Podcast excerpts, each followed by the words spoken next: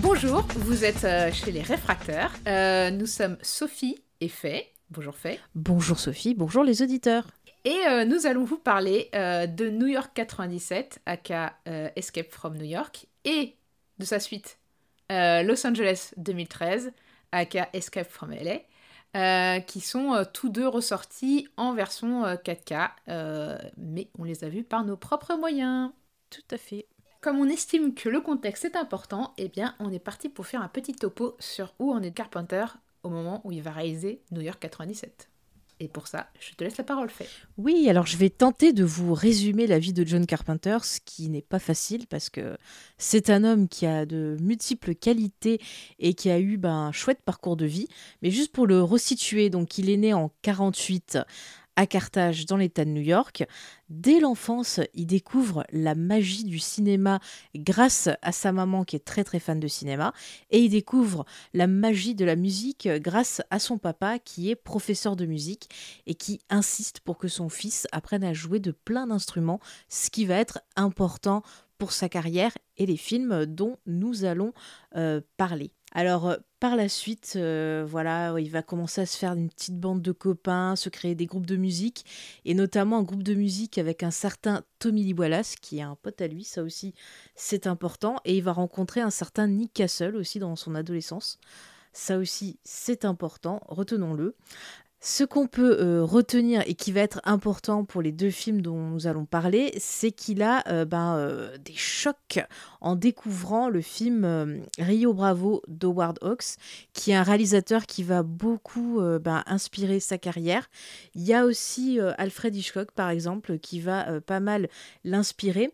Et il découvre aussi durant sa jeunesse ben, le, genre de la science-fiction avec plein de, petits films anglais, de choses comme ça. Euh, il aura d'ailleurs ben, un petit choc en découvrant Planète euh, Interdite, mais aussi euh, des petits films voilà, un peu fauchés faits par Roger Corman, mais aussi des films, il me semble, des premiers films de, de la Hammer. D'ailleurs, vous pouvez le voir dans un documentaire sur la Hammer où il en parle. Donc bref, voilà. Euh, ensuite, eh bien, au niveau de sa carrière, il suit des études à la faculté de Californie de l'USC, où là, eh ben, il va apprendre un peu euh, comment fonctionnent tous les métiers du cinéma. Et euh, il va réaliser des courts-métrages, comme par exemple La résurrection de Bronco Billy, qui lui permettra de remporter un Oscar, Oscar qui sera gardé par l'école, parce que bon, voilà, c'est comme ça. Et par la suite, son premier long métrage qui va sortir au ciné sera Dark Star, qui est euh, au départ euh, un film d'études qu'il réalise aux côtés de Dan O'Bannon. Dan O'Bannon, bien sûr, qui deviendra euh, par la suite le scénariste d'Alien, notamment. Et donc ce petit film permet de le faire connaître et euh, il va commencer euh, à travailler par la suite à la télévision.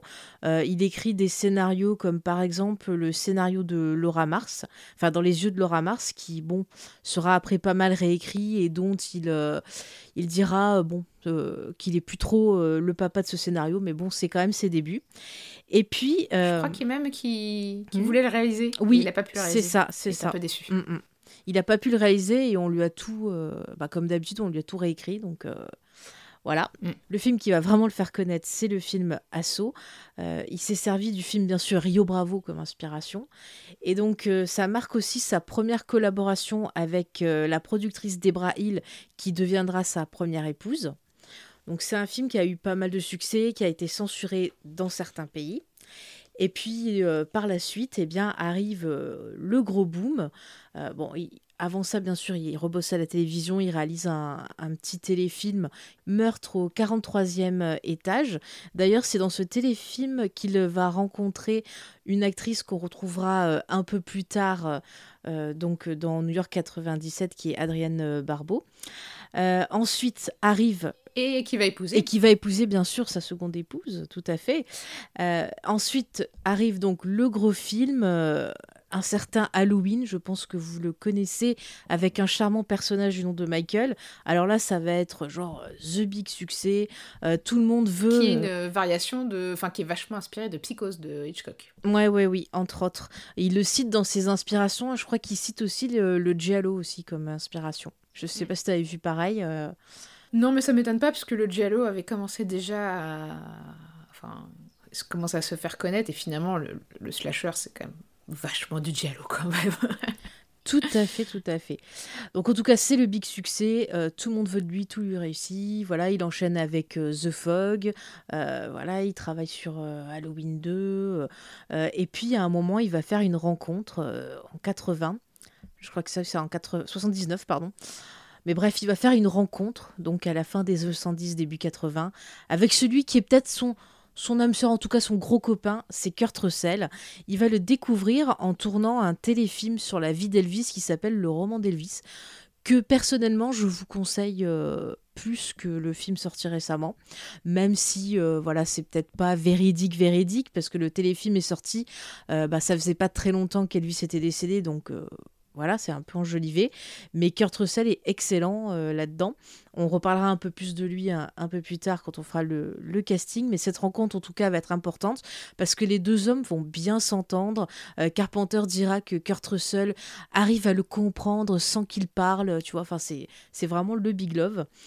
Et bref, euh, donc euh, par la suite, comme je vous l'ai dit, The Fog, et puis après il doit travailler sur un film concernant l'expérience Philadelphie, et il n'arrive pas à écrire ce, film, et donc il propose producteur, bah écoutez, dans les années 70, j'ai écrit un petit scénario là, euh, voilà, très sympa qui s'appelle Escape euh, from New York. Tenez, je vous le passe.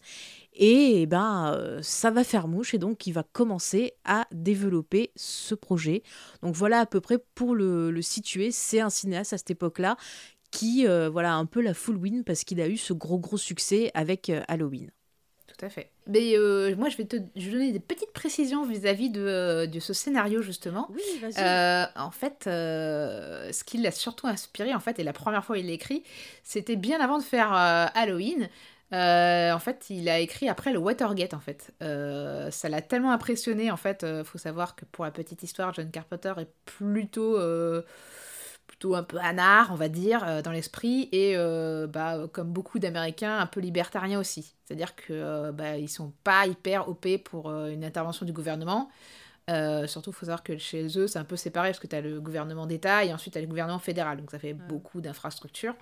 Et, et du coup, bah, avec le Watergate, c'est un peu le choc, le choc pour beaucoup d'Américains, dont John Carpenter, qui, qui ça le marque. Et un autre, une autre, euh, aussi un autre passage sombre de l'histoire, euh, qui est la transformation de, la, de Penenheng en, en prison euh, d'État par les Khmers rouges, qui, qui en fait vont faire des expériences sur, les, sur leurs prisonniers, etc.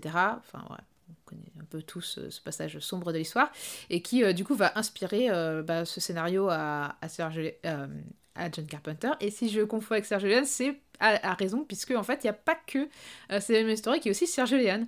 euh, notamment l'introduction euh, qui avait été ajoutée pour la télé à, pour une poignée de dollars, qui ensuite a été retirée, où on, en fait, on explique pourquoi le personnage de Blondie arrive dans la ville, à savoir qu'en fait, c'est un prisonnier qui est sorti de sa, sa cellule à qui on confie, euh, on pardonnerait tous ses péchés si euh, s'il va dans une ville euh, rongée par le crime pour alors je sais plus ce qu'il doit faire à l'origine mais en gros il doit réaliser une mission et s'il arrive s'il y parvient eh ben on, lui excuse on le sort de prison quoi et bah, c'est un peu le principe même de New York 97 quoi mhm. Donc du coup, ça, se serait inspiré en partie de, de ça. Et l'autre inspiration, c'est que du coup, bah, effectivement, il est fasciné par Clint Eastwood et, euh, et que ça va servir d'inspiration aussi pour euh, le jeu de Kurt Russell. Mhm qui d'ailleurs, je crois avoir entendu dire qu'il faisait des imitations de Clint Eastwood euh, pendant le tournage. Euh, c'est vrai. Avec une voix euh, totalement catastrophique, paraît-il. C'est quelqu'un qui aime imiter beaucoup d'acteurs, effectivement, dont Clint Eastwood. Et quand les deux hommes ont discuté du, rôle, immédiatement, c'est sorti. Et ils se sont dit, ah bon, tu, on se comprend trop bien. Tu vois, encore une fois, c'était le Big Love. Mais ouais, ouais. Et dans les, les influences, il y a aussi un justicier dans la ville qui, oui, tout qui l'a inspiré, ouais. Bah d'ailleurs, faut savoir que euh, pour le casting, euh, les producteurs avaient envisagé euh, Charles Bronson en fait pour le rôle. Euh, pas que lui d'ailleurs, je crois qu'ils ont envisagé tout le monde sauf euh, Kurt Russell parce que euh, il estimait qu'il était trop jeune et surtout en fait c'était un, comédien euh, Disney à l'époque. Euh, il a commencé euh, très tôt sa carrière Mhm. et, euh, et enfin très tôt. Il était quand même un- il a quand même été aussi un petit peu champion de baseball, mais Mais il a aussi, commencé il était dès l'enfance en fait, parce qu'il vient d'une famille Mm. d'acteurs. Son père jouait le rôle du shérif dans Bonanza. Je sais pas si tu te rappelles cette série euh, télé. Non. Ah bon, voilà, c'est une vieille série. euh, té- je sais pas si on l'a eu en France. Enfin bref, c'est une vieille série télé de, de western. Et euh, en fait, il a commencé très petit dans plein de petites séries télé. Effectivement aussi, son père avait fait du Ah, baseball. petite, il a joué apparemment dans Le Fugitif, c'est pas une petite série ça. Oui, non, mais je veux dire, il en a fait plein. C'était pour, voilà, pour un peu Des minimiser. agents très spatiaux, euh, non, il a fait quand même des séries. Non, euh, des séries connues, mais bon, c'était pour dire que c'est une petite carrière, quoi. Et c'est vrai que c'est euh, c'est Disney qui va un peu le, le faire exploser. Vous voyez, c'était un peu le, le Zac Efron de, de cette époque-là, dans les années 60. Euh, bah, il enchaîne pas mal de trucs. Bah, il y en a que vous pouvez voir sur Disney+. Je crois qu'il y a celui où il fait un espèce de... Pas de geek, mais un peu un mec un peu, tu vois, scientifique, quoi, le, le bisu. hmm. Voilà, bon, c'est sympathique, mais il va, il va en faire pas mal. Euh, et d'ailleurs, sur YouTube, et j'ai retrouvé ça, il y a des vieilles pubs de quand euh, Disney. euh, alors, c'est Disneyland, ouais, c'est ça, Disneyland a ouvert, où en fait, tu vois Kurt Russell qui fait la pub, parce que j'en avais entendu parler dans un, un podcast, et je dis, il faut que je vois ça, et ça se retrouve sur YouTube. hein. C'est ignoble. Et, euh, et ouais, du coup, forcément, si on vous dit Zac Efron, euh, tu penses pas forcément à le mettre dans un univers à la euh, John Carpenter, quoi. Donc Mhm. évidemment, euh, les producteurs sont pas chauds. Mais, mais John Carpenter a adoré travailler avec lui sur le roman d'Elvis.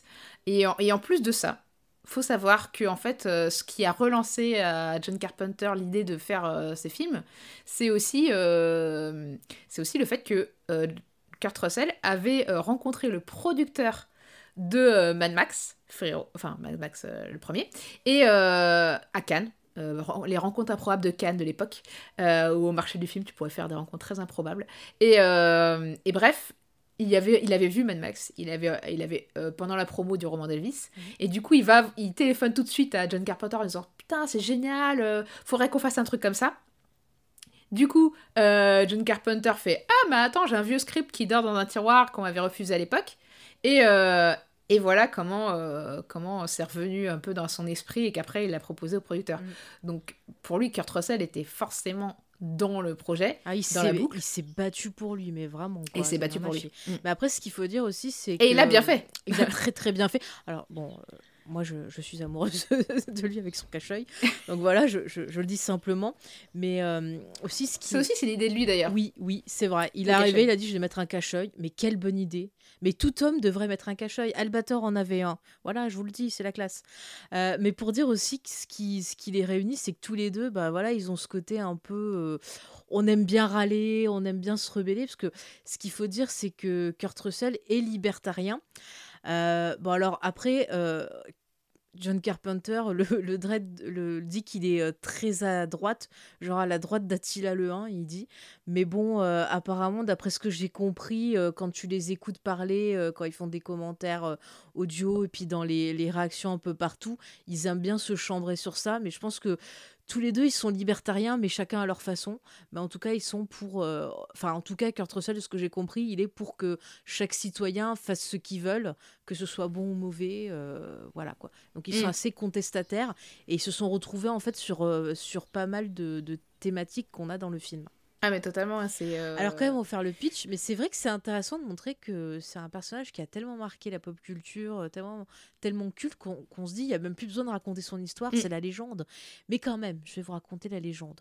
Donc euh, Snake Plissken est un ancien militaire qui est euh, amené dans une, une base pour euh, exécuter une mission parce que voilà on lui dit le président des États-Unis il s'est écrasé dans la prison de New York et il a avec lui un attaché-caisse avec une mystérieuse cassette et il faut que tu nous les ramènes en moins de 24 heures parce que dans 24 heures, il doit parler à un sommet. C'est hyper important, donc il faut que tu le ramènes. Snake veut pas parce que bah, il lui dit je m'en fous, c'est pas mon problème. Il a raison, hein, ils avaient qu'à se débrouiller. hein. Bref, mais on lui dit bah écoute, euh, mon ami, tu es très sexy, très mignon, mais on t'a mis une capsule et si tu reviens pas dans 24 heures, bah, la capsule elle explose. Donc tu as intérêt à réussir ta mission. Et là, on va lui filer euh, plein d'ou- d'outils pour travailler. On va l'envoyer euh, donc avec un planeur dans New York et il doit réussir cette mission en 24 heures. Mais vraiment, Kurt Russell, il a participé vraiment à, à la construction et élaboration du, du projet, en fait, notamment de son personnage. C'est lui qui a Mhm. proposé, effectivement, euh, euh, bah, de s'inspirer du jeu de Clint Eastwood. Euh, c'est lui qui a proposé le cache-œil. Enfin, c'est c'est vraiment... Il a mis son, son... Il a aussi fait pousser sa barbe pour, que, bah, pour avoir un l'air moins jeune. Et ce qui, du coup, l'a l'a vieilli considérablement. Et... euh, Il a laissé Et du coup- pousser les, les cheveux aussi. Oui, Enfin, aussi les cheveux, ouais. Mm. Il s'est super investi. Ce qu'il faut savoir, c'est qu'à l'époque, euh, sa première femme euh, venait d'avoir leur enfant. Et au final, elle était obligée de s'occuper, tu vois, de, de lui tout seul et tout, pendant que lui il préparait le film. Et même pendant le tournage et tout ça, elle les a même aidés des fois. Et si vous regardez bien le film, il est dédicacé au nom de sa première femme. Parce que euh, elle, elle- elle a permis à Kurt de faire le film alors que euh, c'était compliqué à la maison et tout ça. Ah, c'est beau, c'est beau. Et, euh, et voilà, donc euh, après, il a d'autres euh, références euh, aussi. Il a aussi euh, John Wayne dans son jeu. Euh, et euh, notamment, apparemment, euh, à chaque fois que quelqu'un dit euh, Ah, mais Snake, je pensais que t'étais mort dans le film, ça vient, c'est une référence à Big, euh, Big Jack avec euh, John, euh, John Wayne. Ouais. Voilà, pour la petite histoire. Donc les deux se retrouvent bien sur le fait qu'ils adorent le western et euh, qui dit western dit aussi, euh, et Sergio Leone dit Cleef, qui naturellement s'impose dans le rôle du commissaire euh, Bob Hawke. Alors, est-ce qu'il y a besoin de représenter Cleef acteur fétiche de Sergio Leone, qui était complètement iconisé dans Le Bon, la Brute qui a fait aussi une poignée d'autres euh, westerns. Euh. Et euh, vraiment, euh, John Carpenter l'a choisi parce qu'il avait joué avec dans les Sergio Leone. hein. C'est vraiment. Oui, oui, il voulait rendre hommage au western, mais ça, ça va être pareil, on va vous en parler, mais le western, c'est hyper important pour, pour ces deux films. hein. Carrément. Et puis, euh, et puis, bah, il n'y a pas que lui, il y a aussi Harry euh, Dean Stanton qui, euh, qui aussi euh, a joué dans quelques westerns, n'est-ce pas? Et puis, va y avoir aussi Adrienne Bardot, Barbeau, Barbeau, qu'on- qui était, avait déjà joué dans Fog et qui, bah, du coup, qui est sa femme à l'époque. Donc, non, enfin, logique, il pense à elle. Et, et alors, ce qui est marrant, c'est qu'à chaque fois, en fait, oui. comme il- elle a une aura qui, une aura particulière. Elle avait pas un côté euh, très. euh, euh, elle exprimait pas beaucoup sa féminité apparemment. Et du coup, euh, en tout cas, c'est ce qu'il dit dans les interviews, John Carpenter. Et du coup, il cherchait à chaque fois une manière de. euh, Enfin, il construisait le personnage en fonction de ce qu'elle dégageait en fait, comme aura. Et Ouais, pour chacun des films où il l'a fait jouer, en fait, à chaque fois, il, il adaptait le personnage à ce qu'elle dégageait en fait. Et du coup, c'est une manière intéressante de travailler plutôt que d'essayer de la forcer à rentrer dans un rôle qui lui conviendrait pas, quoi. Ouais, mais c'est vrai qu'en plus, euh, cette, cette actrice, elle est plutôt intéressante parce que j'ai appris qu'elle avait eu un passé de stripteaseuse, euh, qu'apparemment il y avait des zones un peu d'ombre dans sa vie. Donc euh, il paraît que c'est quelqu'un qui ne faut pas embêter. C'est-à-dire que si vous l'embêtez, vous, vous le regretterez, quoi. Donc l'aura a ce côté. dégage. Ouais, ouais. C'est ça, t'as as ce côté, tu la trouves magnifique, mais en même temps, tu te dis, euh, ouais, je vais pas l'embêter. Voilà, je, je vais rester calme. Et ça, ça. Mais en même temps, il la magnifie, je trouve, euh, que ce soit dans The Fog ou dans ce film-là. C'est un, c'est, c'est un putain de personnage féminin, quoi. Je, je suis désolée pour le gros mot, mais c'est Mm. vrai. Et c'est fantastique. Et ça, c'est un truc, on en reparlera, mais John Carpenter, c'est quelqu'un qui est hyper en avance sur son temps, tout en parlant de genres déjà existants. Et ça se voit dans son casting. Ouais, non, c'est clair. Et puis, il a un côté aussi euh, famille, euh, ami, euh, avec ses, ses- ses- ses comédiens. Et, et celui, et l'autre grand ami qui est dans le casting, c'est Donald Pleasance, quoi. Euh, C'est hyper touchant de voir comment il en parle dans le documentaire Big John qu'on vous recommande, qui est disponible sur Arte. Je sais plus si c'est sur YouTube ou sur la plateforme, mais en tout cas, euh, voilà. Il y était sur, euh, il y était sur YouTube, sur leur chaîne YouTube. Je sais pas s'il y est Mm. toujours, mais il y était en tout cas. Euh, moi, je l'ai vu sur la chaîne YouTube, donc il est sur la chaîne YouTube. Et, et voilà, quand, il en- quand ils font en larmes, quand ils reviennent sur les lieux de tournage d'Halloween, euh, c'est, c'est vraiment hyper touchant. Et effectivement, ils sont, je crois qu'ils se sont rencontrés sur, sur le tournage d'Halloween. Ils se connaissaient C'est pas ça, c'est ça, oui, oui. Il l'avait pris parce qu'au départ, il voulait prendre euh, Christopher Lee euh, pour faire son rôle et il Ouais. n'a pas pu pour des histoires, je crois, de- d'emploi du temps. Et donc finalement, il a pris Donald Pleasance. Et ça a été vraiment pareil comme Kurt Russell, euh, The Rencontre. Et on en reparlera peut-être après, mais quand il est mort, ça l'a profondément affecté et ça aura aussi un rapport sur sa santé et un rapport avec Los Mm. Angeles 2013.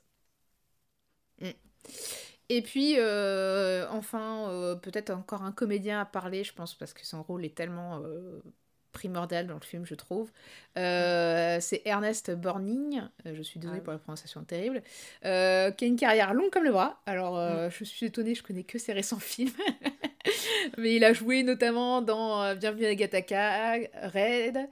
Euh, Bah, il a fait pas mal de westerns. Voilà, il a fait pas mal de westerns. Et puis si vous avez Je suis grandi, pas très western. c'est ça. Mais ce qui est, ce qui est horrible, ce qui est horrible, c'est quand j'en parle des fois de cet acteur, on me dit ah mais il était dans Supercopter. Donc voilà, c'est triste quand même parce qu'il a fait vraiment énormément. Ouais, il a fait la. Horde sauvage. Mais oui, oui, euh, des ouais, gros gros ouais. classiques. Mais hein. bon, après, il y a peut-être des gens comme moi qui sont pas très western. Peut-être, peut-être. Bah après, moi, je les ai redécouverts vraiment, tu vois, sur la vingtaine. Parce que quand j'étais petite, je voyais ça, tu vois, avec l'émission de. hum, Comment il s'appelle, là, celui qui fait Les Yeux Mentalo, là Euh, C'est Eddie Mitchell. Et à l'époque, je comprenais pas bien, tu vois. Et puis en les redécouvrant, ben, sous, sous le prétexte de suivre des cours dessus, bah, franchement, j'ai adoré. Et je comprends l'amour qu'a Carpenter pour ce genre-là, parce que c'est un genre qui est fascinant. Tu peux faire tellement de, de choses euh, avec les plans, avec euh, ce, ce style-là. Enfin, je... On va le voir d'ailleurs. Ouais. On peut faire de la science-fiction avec. Ouais, non, c'est clair. Moi, moi je suis- on en parlera, mais je suis pas, je suis pas fan du tout de western. C'est déjà l'époque en fait me, me chagrine le, Mhm. le traitement des, des Amérindiens, de la femme. Ah bah euh, ça voilà, c'est... pas- Bah. Donc voilà. Ah si, on peut aussi mentionner le fait que Jimmy Curtis fait la voix off. Et pourquoi Mm. il l'a pris pour la voix off Euh, C'est parce que la pauvre a galéré à trouver du travail et pourtant Halloween était un succès de ouf. Et, euh, et en fait, ils l'ont bah, elle a été vite enfermée dans un rôle de, de Scream Queen en fait, et puis même on n'osait pas la contacter apparemment. Et, euh, du coup, bah, euh, comme il est, euh, comme on vous le dit, assez famille, ami avec ses euh, proches de ses comédiens, bah, euh, il, trouvait ça dommage, et du coup il s'est dit, bah, je vais lui donner un petit rôle histoire qu'elle ait, euh, qu'elle ait quelque chose quoi. Mm, mm. Voilà. Mais ça, c'est important que tu cites le mot euh, famille, euh, parce que c'est euh, une notion qui va faire partie intégrante de sa façon de réaliser. Quand il parle de, de- de comment il fait un film, alors j'ai vu ça dans un livre de Jean-Baptiste Ray, qui s'appelle, je crois, les, les mythes et les masques de John Carpenter. Bref, et il explique dedans que quand il travaille, pour lui, c'est quatre étapes, et chaque étape, en fait, bah, ça associe des gens. La première étape, ça va être écrire le scénario, euh, donc euh, faire l'écriture, les relectures, le montrer à des gens, voir ce que ça apporte et compagnie. Le deuxième aspect, c'est de prévoir le tournage, faire des storyboards, prévoir ses plans. Et là, c'est pareil, euh, il le conçoit en travaillant avec une équipe, en travaillant avec la personne qui va faire la photo, la personne qui va faire les effets spéciaux. C'est vraiment, pour lui, c'est une préparation en groupe. Et le tournage, ensuite, bah, pareil, ça se passe en groupe. Il va écouter bah, le retour des acteurs, le retour des techniciens. Euh, c'est quelqu'un qui communique beaucoup. C'est quelque chose qui revient pas mal avec les gens qui ont travaillé pour lui. Il parle même genre Mm. à- à- aux personnes qui euh, nettoient euh, entre les prises, qui vont nettoyer, arranger. Il va même leur parler à eux. Il y a des réalisateurs qui Bah, ne feraient pas ça du tout. hein, J'ai mais entendu dire que, j'ai l'impression que c'est une, c'est une vraie anecdote, Mhm. que par exemple le plan où on voit le personnage, attention c'est spoiler, un des personnages mourir en fait, où en fait c'était Mhm. pas clair que, enfin la toute première version du montage, c'était pas clair que ce personnage était mort. Et donc du coup ils ont rajouté euh, l'image du corps euh, qui était tourné du coup ben, bah, après quoi, un retake quoi. dans son garage. C'est ça. Et ben en fait, c'était sur les conseils de Gigi Abrams, qui était en fait euh, bah, le fils d'un d'un technicien. Je ne sais plus ce qu'il faisait son ça. père. Et du coup, euh, il était juste là en, en visiteur, quoi. Il était même pas stagiaire ou quoi que ce soit sur le Mhm. tournage. Il venait juste rendre visite. Et il a fait un commentaire et, euh, et du coup, bah, ça montre quand même que bah, il est euh, assez humble pour se dire que même un, petit ado euh, qui vient voir son père euh, peut avoir une remarque juste, quoi. Ah ouais. Mais ça, c'est vrai. Alors après, c'est peut-être J.J. Abrams qui m'étonne, mais j'ai vu J.J. Abrams le, le dire dans une vidéo. Et comme on sait que c'est quelqu'un qui s'intéressait beaucoup au ciné, tu vois, qu'il avait, il avait écrit beaucoup de, de- de courriers à Dick Smith, le, le célèbre maquilleur, pour apprendre plein de choses. Euh, dès qu'il accompagnait son père sur les tournages, il essayait d'apprendre plein de trucs et tout. Et effectivement, il n'hésitait pas des fois à faire des petites suggestions comme ça. Et il avait été étonné que Carpenter ben, se montre euh, intéressé. Donc c'est vraiment quelqu'un qui euh, conçoit son film en collaboration et même donc la dernière étape qui est celle du, du montage et de la post-prod, bah, pareil, pour lui, ça se fait en collaboration. Ça, c'est jamais lui tout seul qui va prendre la décision. Donc c'est, je trouve ça super intéressant comme manière de procéder comparé bah, à d'autres réalisateurs qui euh, euh, voilà, vont dire c'est moi Dieu, euh, je m'en fous du reste. Lui, au contraire, il met en avant le travail du scénariste quand il va adapter le scénario de quelqu'un. Euh, il met en avant voilà tous les petits corps de métier et ça, je trouve ça chouette. Oui, juste, je voudrais quand même glisser deux autres noms. Alors, il y a déjà Tom Atkins, pareil, qui est un de ses habitués que vous allez retrouver plus tard dans d'autres films, euh, comme par exemple, Mm. tiens, Halloween 3, dans cette production de, Carpenter, 3. il est dedans. Euh, moi aussi, j'adore Halloween 3 et j'espère un jour pouvoir en parler. Je glisse ça euh, nonchalamment. Et puis il y a surtout aussi le, le chanteur Isaac Hayes qui apparemment euh, était très intéressé à l'idée de participer au projet, donc il va jouer euh, le l'antagoniste. Enfin, est-ce qu'on Oui, peut parler quand même. d'antagoniste? Parce que est-ce que c'est pas l'État l'é- l'antagoniste, est-ce que c'est pas les États-Unis quelque part? On ne sait pas. Est-ce que c'est est pas pas la société? Cool Voilà. avec lui quand même. Choisir. Non, non. Pas très sympa, pas très sympa avec le symbole des États-Unis. Euh, Monsieur le Président, il prend cher. Oui. Voilà, c'est comme ça. Mais bon, voilà, c'est quand même intéressant de, de souligner ces, ces noms-là. D'ailleurs, Isaac Hayes, il a tellement aimé bosser avec Carpenter qu'il voulait revenir dans Los Angeles Mm. 2013. Mais bon, on lui a dit, euh, pas possible, pas possible. on lui a dit. Euh, donc du coup pour finir sur les anecdotes de tournage, bah euh, c'était le plus gros budget qu'avait eu jusqu'alors John Carpenter, même si c'est pas un budget de ouf en Mhm. fait. C'était Euh, 6 millions. 6 millions, je crois. Bah, faut Mm. dire qu'à Halloween, euh, ça en a rapporté beaucoup, mais ça n'en a pas coûté beaucoup. Et Fox est un peu dans le même, euh, dans le même esprit, quoi. Donc du coup, il avait... euh, et puis en plus, John Carpenter est habitué, sa, sa, sa femme actuelle euh, disait, sa dernière femme en date, je sais plus laquelle, je suis perdue, il en a eu trop. Et du coup, elle disait que euh, si on lui propose une solution à 10 dollars, une solution à 20 dollars, une solution à, Sandy King. à 30 dollars, il allait choisir forcément la moins chère. Quoi. C'est, euh, Donc du coup, ces Mm. films sont toujours tournés à l'économie, il va jamais dépenser euh, plus qu'il n'a besoin. Euh, en tout cas, à l'époque, c'était le cas. Ouais. Et, euh, et du coup, bah, euh, c'est un, un gros budget qu'il a, mais en fait, ils vont quand même aller tourner dans... En fait, ils ont aussi eu de la chance, parce qu'en fait, enfin, la chance. C'est-à-dire que Saint-Louis avait subi des importants incendies, et donc du coup, tout le centre-ville était euh, détruit et en Mhm. ruine. Et euh, bah, ils en ont profité pour tourner dans la ville, qui était ravis de les accueillir, puisqu'ils avaient besoin d'argent pour reconstruire.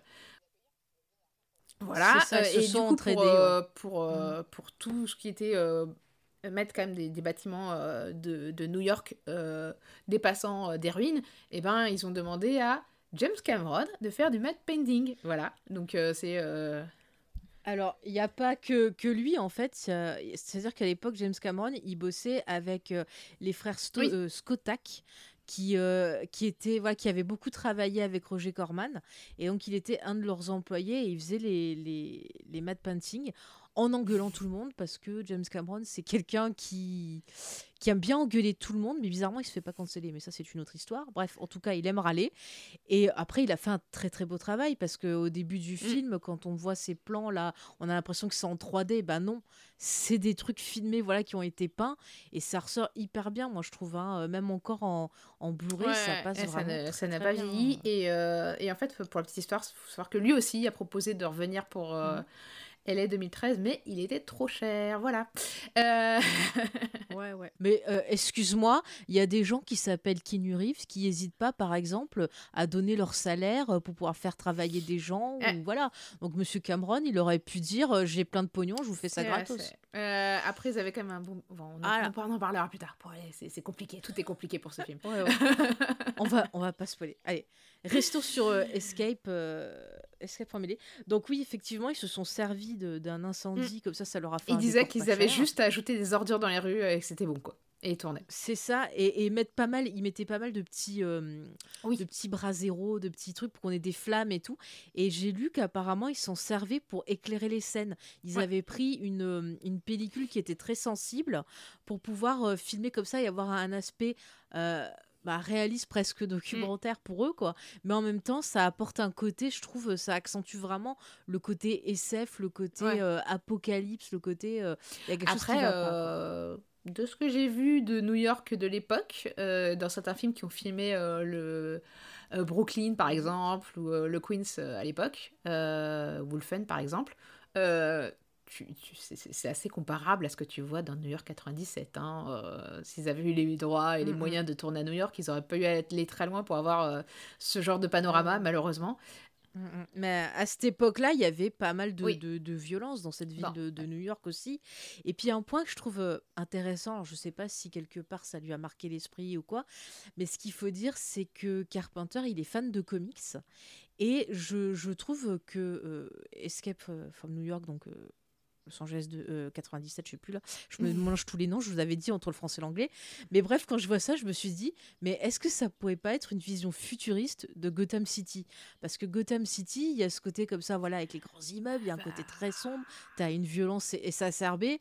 Moi, ça m'a fait dans des comics récents, euh, la ville est même dans un jeu vidéo, la ville est devenue, de Gotham est devenue une prison, donc.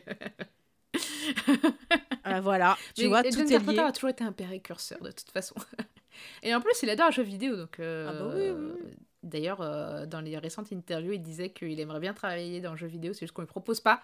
Donc, si vous êtes éditeur de jeux vidéo, mm. pensez à John Carpenter, il pourrait vous faire votre musique. Mais c'est un gars bien. C'est un gars bien. Il a plein de passions, comme le basket aussi. On en reparlera bientôt, mais je pense que, que notre patron Spike doit être content d'apprendre cette info s'il ne le savait pas. Voilà. Euh, bah, du coup, euh, pour euh, repartir sur New York, il y a quand même un plan qui est filmé à New York. c'est tous les plans qui se passent sur Liberty Island et c'est le premier film qui a les droits de filmer là-bas. Donc l'île où il y a la statue de la liberté. Voilà. D'ailleurs, je sais pas toi, mais moi, le film qui commence, premier plan que tu vois de la ville, c'est du coup sur le panneau Liberty Island et en fait, on t'explique que cette ville est une prison. Moi, je trouve qu'il y a une espèce de dichotomie dans ce que est dit et ce que tu vois à l'image à ce moment-là. Mm. Ah non, mais ça veut tout dire. Je... Carpenter, il le dit, pour lui, l'intro du film sert mm. à poser son contexte. Et il le pose euh, limite en un plan, cette statue, la veuve qui dit Bon, bah voilà, c'est une prison. Euh, T'as direct le, truc posé, pas besoin d'avoir de la surexplication. Euh, c'est vraiment, il dit tout sans trop en, dire. C'est tout le début, je trouve qu'il n'y a pas beaucoup de dialogue, mais tu saisis tout avec euh, des mm. indices, la façon dont les militaires vont, vont être. Tu vois, ah tiens, c'est bizarre, il y a un grand mur qui empêche les gens de passer. Mon Dieu, il était précurseur, précurseur de Trump déjà. C'est fantastique. Non, en plus, il te parle des étrangers et tout qui sont dans les prisons, donc euh, c'est hyper intéressant tristement des fois euh, encore accurate. euh, faut aussi savoir mm. qu'à l'origine, il y avait une scène de braquage euh, qui introduisait euh, Snake Plissken, donc ce qu'on entend parler après plus tard dans le film, qui, est, qui est la raison pour laquelle mm. il est en prison. ils l'ont enlevé au montage en pensant que ça, ça rendait le rythme moins, moins puissant du film. Et honnêtement, je pense qu'ils ont bien fait parce que en fait, ce qui sacralise le personnage de Snake Plissken, c'est ses premiers plans où il ne parle pas, on ne sait rien de lui, et c'est au fur et à mesure que euh, les autres en parlant vont nous faire découvrir le personnage, et je trouve ça, mais ça, l'iconise direct. Et deuxième point important, je trouve, le fait de ne pas voir cette scène de braquage, qui se serait passée à l'extérieur, euh, fait qu'on est en fait dans un semi-huis clos, quoi. Enfin, on sort pas de, on sort pas de, de, New York, quoi. Donc euh, c'est... Mais du coup, ça fait une atmosphère angoissante. Bah, après, Carpenter, à cette époque-là, Mmh. Mais à cette époque-là, fait même un peu plus tard, il aime bien, euh, comme dans le western, avoir des unités de temps et des unités de lieu. Et c'est vrai que ça, ça participe aussi à l'ambiance du film, au côté mmh. stressant, puisqu'on va avoir bah, tout, le, temps euh, qui est limité pour, euh, pour notre ami Snake Plissken, plus le fait d'être enfermé. Donc vraiment, il y a ce côté, il est assiégé par tout le monde, c'est vraiment hyper stressant, et ça, ça marche très très bien. Ça, ça fonctionne. Ah non, non, vraiment, vraiment, il a des, il a des bonnes idées. Et c'est pour ça que, tu vois, je te dis, le western, c'est un genre qui est, euh, qui est intéressant parce que tu peux, euh, en utilisant ces codes, bah, avoir un côté en même temps horrifique. Parce qu'il y a plein de trucs où euh, tu as des scènes où il passe dans mm. des quartiers, où tu as des gens voilà, un peu bizarroïdes, tu as l'impression qu'il va se faire sauter dessus. Euh, tu as toute une scène qui ressemble par exemple euh, à. Bah, au moins, ils circulent en ville, tu sais, ils doivent aller très très vite et passer un barrage parce qu'ils se font attaquer. Et bah, si tu regardes ça en mettant les codes du, du western, bah, moi j'ai pensé à une attaque de train, les gens qui arrivent pour essayer de prendre le train en marche, tu vois, ou des attaques de chariots, des trucs comme ça. Et en même temps, bah, ça fait penser aussi à des attaques de zombies. Ah bah, de toute façon, euh, Romero est l'une de ses sources d'inspiration. Ce n'est pas pour rien que d'ailleurs il Mhm. donne des noms de personnages euh, à ses potes réalisateurs, euh, enfin, en référence à ses potes réalisateurs de l'époque. Donc il y a Oui. Romero qui apparaît, Cronenberg Mhm. et M. Taylor, euh, que- qu'on peut voir au générique notamment, puisque ces noms de personnages ne sont pas forcément évoqués souvent dans le film, euh, vu que Snake Plissken est très taiseux comme personnage. mais, euh, mais au générique, euh, on voit tous ces noms, euh, surtout qu'ils sont tous les uns après les autres, et tu fais Ah ouais, quand même. Bah après, en même temps, enfin moi ça me dérange pas parce que il est là pour faire son boulot. Il est pas là Oui, pour oui. dire ah mais bonjour, comment tu t'appelles, décline ton identité, ton identité, ce que tu fais dans la vie. Et je trouve que c'est quelque chose que tu as pas mal dans les films actuels. Où à chaque fois, bah, quand il y a un nouveau personnage, on va te prendre le Mm. temps de dire le nom, on va te dire ce qu'il fait, machin, et, et ça alourdit. Et là, on a un film qui va direct à l'essentiel. Et, et quand je vous disais que bah euh, voilà Carpenter avait sa méthode, bah, ça se voit là. On voit très bien qu'il a pensé son film avant, euh, qu'il a vraiment euh, bah, calculé tous ses plans, il savait comment il voulait mettre la caméra, il avait fait le point voilà avec les personnes concernées et il va direct à l'essentiel et c'est percutant. Je trouve que tu peux faire un, un arrêt sur image sur n'importe quel plan, tu vas avoir une image marquante. Tu vois, genre, tu as une scène où euh, il regarde, euh, où Snake regarde l'avion du président euh, brûlé, bah, tu mets pause, je l'ai fait. Tu peux te faire limite un fond d'écran pour, pour ton ordinateur ou ta télé, quoi. C'est Oui. iconique. C'est ça, en fait, il iconise ce personnage de, totalement. de Snake Plissken comme dans les westerns où tu as le héros qui va être euh, iconisé, qui va arriver genre dans une ville où les gens se cachent et puis quand ils vont le voir, ils vont être là genre oh mon dieu, il est trop beau. euh. Alors ça, ça marche surtout avec Clint Eastwood. hein. Oui, mais ça marche aussi avec Russell. Moi, je suis hypnotisée à chaque fois. La bogossitude euh, des blancs. Même quand le film est pas bon, je. Bah pourtant, je suis pas très blonde, Moi non lui, plus. ça va très Moi bien. non plus. Eh, mais tu sais ce qu'on dit, l'exception est encore mais- plus. Et confirme la règle. Euh, Mais tu vois aussi le, le fait qu'on lui dise à chaque fois ah bah je croyais que t'étais mort et ben ça lui ça lui confère pareil Mm. ce côté légendaire ce côté limite boogeyman tu vois comme Oui, euh, parce qu'au final, euh, ce qui va te. En plus, c'est un, personnage qui va être construit en creux, quoi. C'est-à-dire que c'est pas lui qui se présente, Mhm. c'est les autres qui vont le présenter, et encore qui vont le présenter parce qu'ils ont entendu dire de lui. Et tout le monde, quand ils vont le voir, euh, vont avoir toujours un commentaire. Vont... Même euh, le petit mec qui ne l'a jamais croisé, n'a aucune raison de le connaître, va le connaître, quoi. Et c'est ça qui va encore plus Mhm. Le rendre iconique, quoi, que tout le monde le connaisse Mhm. et que tout le monde a entendu parler. Mhm. Et en plus, que tout le monde et en ait peur. une fois c'est très western parce que t'as ça dans tu prends les westerns classiques tu prends les westerns de Sergio Leone T'as toujours ça, le héros qui arrive, on va lui présenter euh, les enjeux, le problème, l'antagoniste en disant bah euh, tiens dans cette ville il y a la crapule, euh, il fait ça, il nous prend notre argent, gna gna gna. et ils y expliquent tu que, que que le héros bah, va par la force des choses se retrouver opposé à, à ce- cette brute, à cette personne qui terrorise la ville. Mm. Et c'est typiquement une construction de western. Là, c'est l'inverse. Là, là c'est le héros et aussi celui qui terrorise la ville. aussi. C'est deux Mais euh, c'est aussi parce que, euh, le, notamment le personnage de Snake Plissken, enfin, euh, John Carpenter aussi un truc particulier, c'est que ces héros sont pas vraiment des héros, quoi. C'est où ils veulent pas l'être. Mhm. Et après, c'est Mhm. c'est quelque chose qui rend les, les héros encore plus iconiques. Un héros qui veut pas l'être, c'est limite un trope, quoi, en général de fantasy. Mais voilà. Et par Mhm. trope, j'entends cliché ou archétype. Et je suis en train de me dire que c'est un terme anglais qui est pas forcément très usité en dehors euh, des scénaristes. Et du coup, voilà, c'est un, c'est un, un trope qui apparaît souvent de, euh, de faire un personnage qui, euh, qui, qui va être iconisé de, de cette manière-là, quoi. Et puis c'est intéressant ce que tu dis parce que même dans la façon dont il se présente, c'est-à-dire que on lui dit Plisken, il dit euh, Call me Snake. Ouais. Et en fait, au début, on te dit que c'est un ancien militaire et le fait qu'il refuse d'être appelé par son nom de famille, pour moi, c'est comme un refus de ce statut euh, de héros. Parce que tu vois, euh, ils te disent Ah oui, vous étiez un héros de la nation, vous étiez militaire, machin. Et lui, en disant euh, Call me Snake, c'est Je refuse euh, d'être euh, ce héros dont vous me parlez, c'est pas moi. Et on voit déjà le rejet de la société, plus le rejet de ce statut d'héros, juste Mm. en disant Call me Snake. Bah, et puis il va plus loin parce qu'il refuse de Mm. jouer héros. C'est-à-dire que, un, Oui. il refuse la mission, il n'y va que parce qu'on lui a implanté une bombe dans le cou. Au passage, Mhm. entre parenthèses, est-ce que ça vous rappelle pas un peu euh, euh, les, euh, la Suicide Squad? Moi, moi, je dirais ça me rappelle les hommages de Luc Besson. Mais bon. Ouais.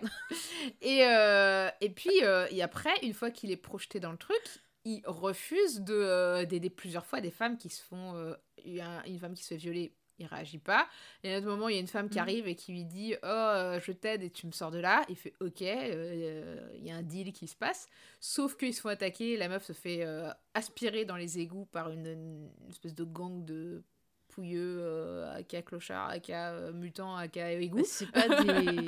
C'est pas des gens qui aiment manger la viande humaine. Si, je crois. Et, et, et- et en fait, genre, il, il hésite pendant deux secondes et il se barre.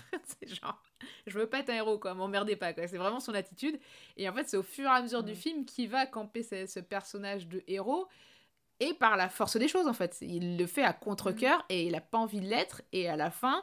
Euh, et à la fin, pourtant, c'est lui qui est porteur d'une morale que tout le reste du monde semble avoir abandonné, quoi. Ouais. Donc, euh, Et on sent que c'est un héros désabusé Ouais. au début, qui sait plus en fait pourquoi se battre. Est-ce que ça vaut le coup de se battre? Est-ce qu'il faut se battre? Euh, Il est vraiment désabusé par son pays, euh, par ce qui lui est arrivé, par son passé. Et à la fin, justement, c'est là que c'est intéressant, c'est qu'à la fin, il va dire appelez-moi Plisken. Et là, on sent le retour du soda qui a trouvé un but qui n'est pas forcément le but de se battre pour sa patrie, mais de se battre peut-être pour ses idéaux à lui, en fait, pour lui-même. Je dirais que pour se battre pour des ça. gens, en fait. Euh, et ça qui est très. Mm. euh, pour un film qui est très politique, quand même. euh, même si John Carpenter se défend de faire des films politiques, pour lui, il fait des films pour s'amuser. Mais, mais en fait, quand. quand- enfin. Il, il, il se bat même pas pour un, propos, il se bat en fait pour euh, les gens qui rencontre sur place, qui en plus essayent quand même de lui, faire à l'envers pendant tout le film. Genre Bren, euh, c'est son pote qui l'a lâché à l'époque du braquage, qui le lâche deux fois au moins dans le film. Il se barre sans lui clairement par deux fois, voire il essaye même de le faire tuer. Et, euh, et en fait, à la fin, il, demande au président euh, de reconnaître le fait que euh, bah, des gens sont morts pour, pour le sauver. Et, en fait, euh, quand il dit de ces gens, c'est euh, bah, le chauffeur de taxi, euh, Bren et Maggie, quoi. Donc, euh, bon, là, je suis hyper spoiler en disant ça.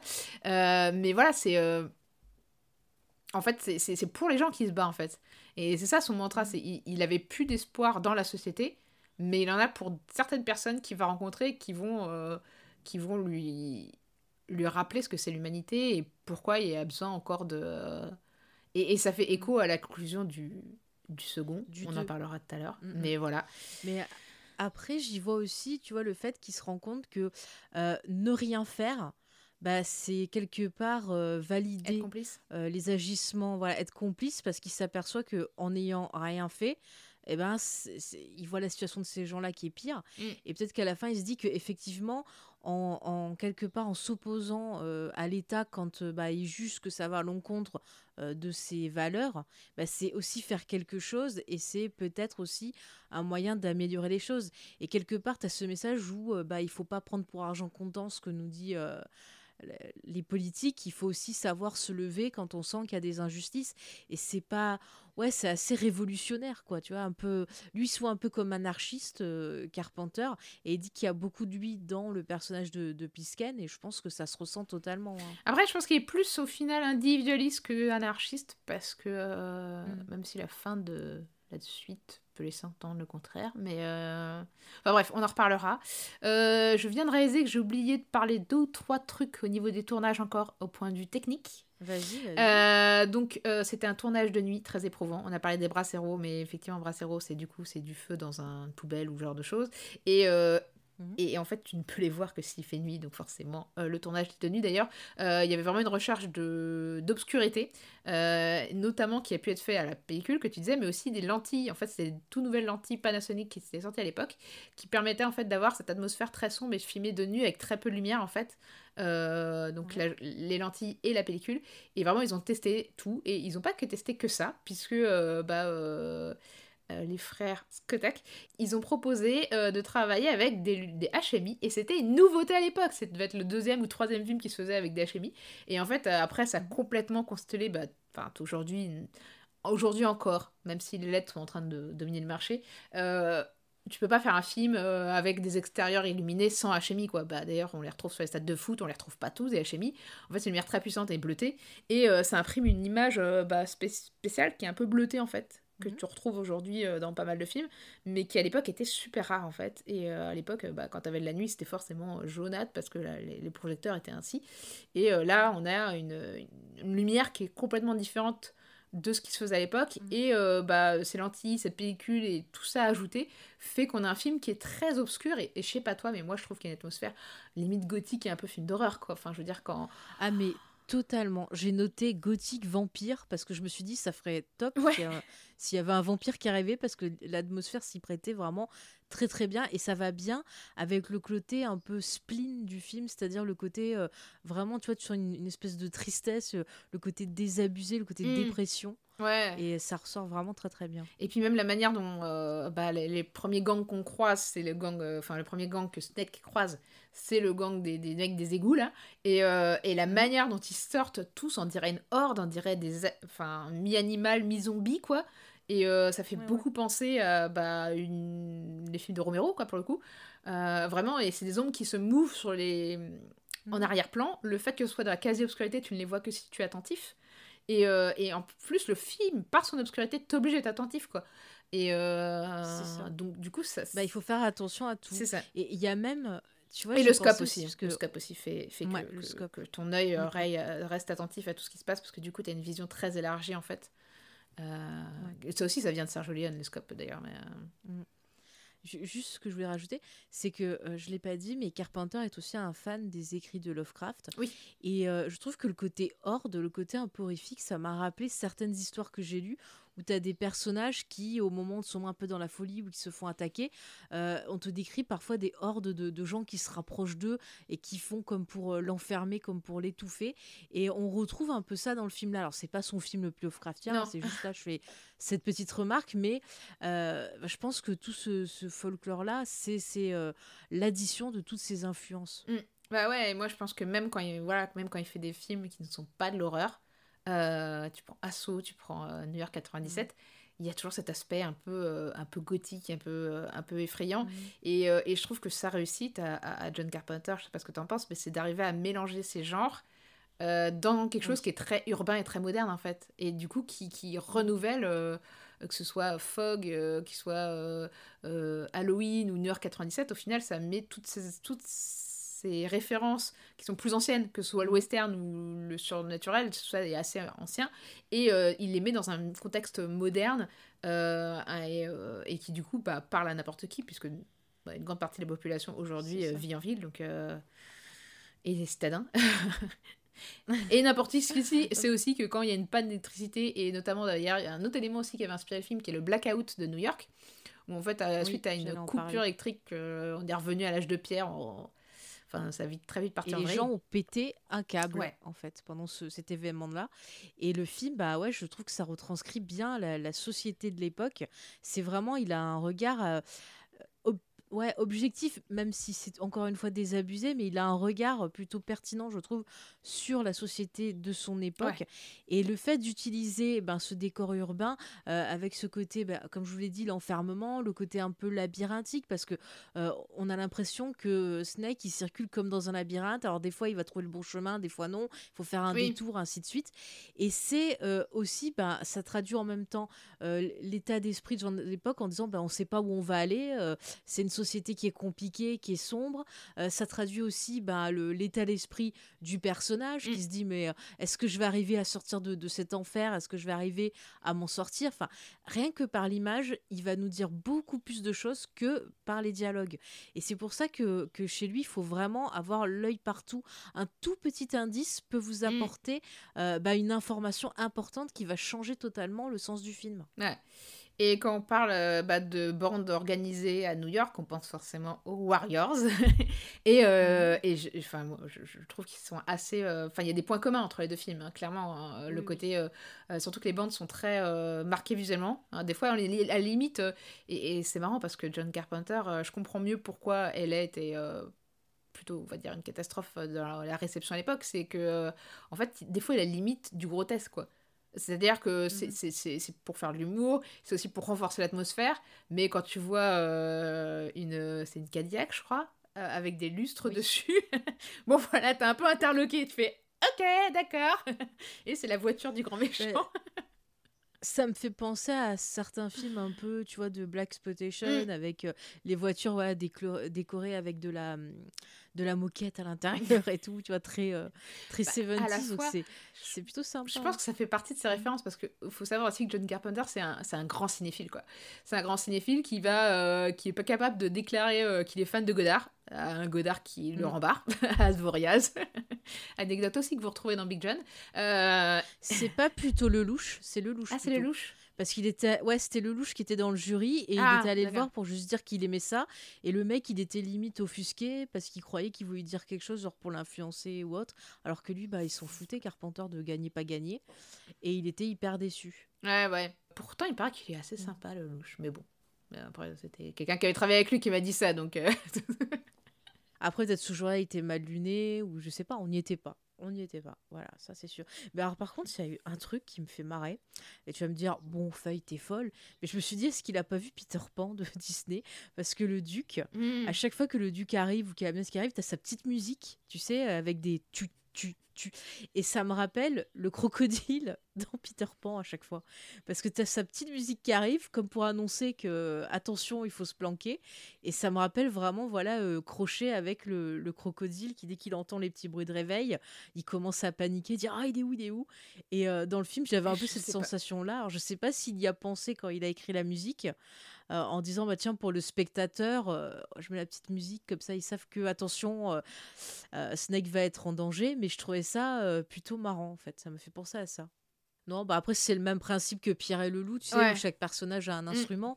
Et là je trouvais ça marrant genre euh, bah lui euh, il a son petit thème et donc à chaque fois qu'on l'entend bah, on se dit oh, mon dieu Snake va te va te cacher il arrive il arrive tu vois c'est c'est aussi pour faire monter la tension euh, bah quand on regarde le film. Ouais. Mais avec, et c'est ça qui est aussi dingue euh, en termes de tension, c'est que euh, faut qu'on parle de la musique, parce que la musique des films de John Carpenter est très souvent faite par John Carpenter.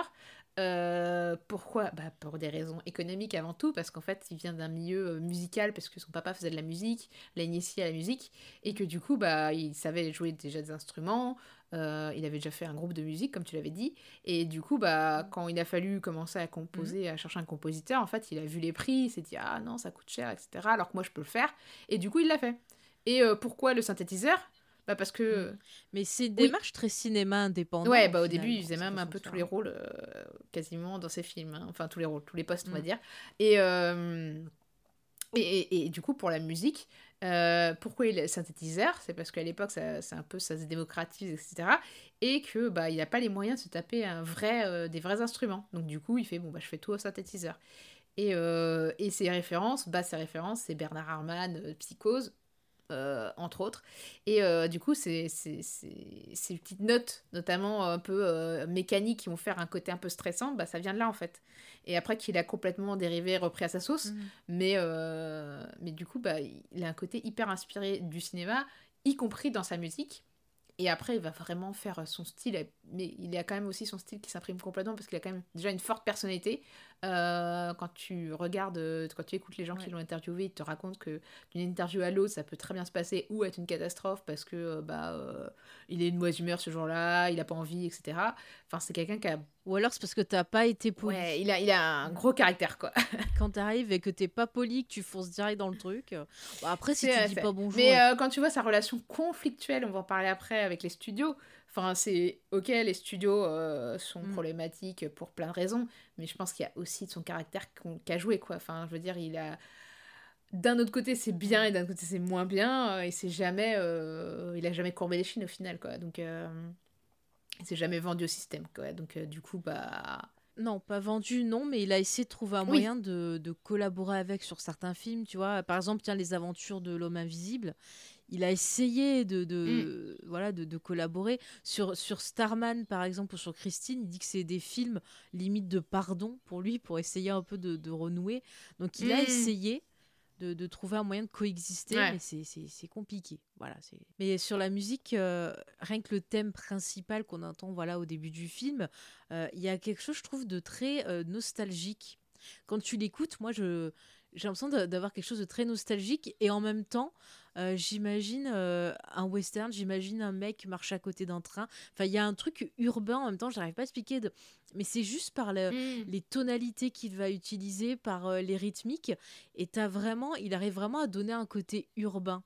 Et je sais pas comment ils se démerdent, mais vraiment, euh, vous écoutez la musique, vous fermez les yeux et euh, dites-moi l'image que vous voyez, vous verrez. Est-ce que c'est pas les films qui t'impriment aussi Mais euh, Alors, il y a des trucs que j'avais, des musiques que j'avais découvert avant de voir les films. Hmm. Et euh, vraiment, j'avais réussi à dégager, tu vois, certains, certaines émotions qu'après j'ai retrouvées dans les films. Hmm. Donc c'est pour ça que je, En- je parle de ça. Après, oui, effectivement, à force. euh, Ouais. voilà. En tout cas, lui, il dépeint sa manière de composer comme il en fait, ce qu'il essaie de faire, c'est des nappes musicales. Mm. Euh, il appelle ça des tapis. Et en fait, il veut que la scène soit, ce soit le tapis de la scène, quoi. Donc c'est c'est sur la, sous, Ouais. sous la scène. Et, et ça doit pas Mm. dominer la, la scène. Ça doit pas dominer le film. Et du coup, vraiment, ça doit mettre en valeur et accompagner. C'est ça, voilà. J'ai trouvé ça dans une interview. Euh, donc voilà, donc ça peut servir de conseil à des futurs compositeurs. voilà. N'écrasez pas le film avec votre musique. Mais mettez une musique qui est appropriée quand même. Parce Mm. qu'il y a des films, des fois, la musique, on se dit, mais qu'est-ce qui se passe? Et ça, c'est intéressant parce qu'une mauvaise musique peut changer euh, la tonalité de la scène. Mm. Par exemple, vous voyez, euh, quand je parlais du thème de, de- du duc, euh, vous auriez mis On fait tourner les cervettes de Patrick Sébastien, et ben vous aurez pas eu peur. Vous auriez pas dit Mon Dieu, Snake va te cacher. Vous voyez, vous, vous auriez dit Ah, tiens, c'est la fiesta. Voilà. Donc c'est important aussi une bonne musique. Et ça, il le montre très bien dans le film. Euh, parce que chaque, même si pour lui c'est des tapis, ça accompagne merveilleusement Ah oui, bien. ça, ça rajoute le rythme. C'est, c'est vraiment. euh, Et bah, en Je sais pas s'il a écrit en regardant. Ouais, vas-y. Euh, bah, je pense qu'il écrit les musiques euh, en, à, bah, de toute façon, après avoir fait le scénario. Donc, de base, euh, je sais pas à Mhm. quel stade il écrit exactement. Il décrit pas trop Ben, l'étape. ouais, mais, c'est euh, ça. Après, normalement, en général, si tu veux faire bien les choses, faut que la scène ait déjà été faite avant de faire la musique. Après, t'as certains qui mettent la musique avant, ils savent la musique qu'ils veulent et ils mettent la musique pendant la scène, même des fois euh, Mm. quand, y a du double, quand la scène va être doublée, euh, ils la mettent sur le Ouais. tournage. C'est un peu Mais deux après, par manières de exemple, quoi. Tarantino, il sélectionne ses chansons avant et il les écoute pendant qu'il écrit la scène Mm. pour euh, que la Mais scène lui, il utilise des musiques de qui sont déjà écrites, quoi. Oui, qui sont déjà écrites. Mais euh, donc là, quand tu composes, je pense qu'il il Kurosawa, lui, il faisait d'abord ses scènes et ensuite on mettait la musique. Mhm. Et elle était écrite sur le scène. Et le montage était fait après. Enfin, c'était euh, en même temps que le montage. Le montage se faisait limite Ouais. sur le- la musique. Donc, euh, Bah, peut-être qu'il fait comme ça. Mm. Écoutez, si vous savez, si, si Carpenter nous écoute, euh, on est tout oui. En tout cas, pour parler de rythme, il Mhm. faut, faut aussi noter que le rythme du film est plutôt lent en fait. Sachant qu'il y a quand même un impératif de temps, hein, qu'il a quand même qu'il a un, un délai, Snake Plissken, pour réaliser sa Ouais. mission, sinon il va se faire défoncer. Et je réalise qu'on n'a pas fait le pitch.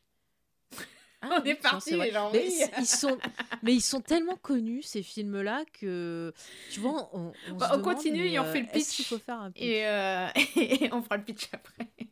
Bah, si tu veux, je fais un petit pitch vite fait. et après, Bah, je perds mon idée parce que je- ça fait deux fois là que je la repousse. donne ton idée et je puis la- on fait un petit pitch. Donc, je finis. Donc, le rythme est plutôt lent, en fait, pour un film qui a un... Enfin, sachant que euh, Snake a un délai, en fait. Il peut pas... euh, il a pas tout, le temps du monde, hein, contrairement à James Bond et, et sa dulcinée.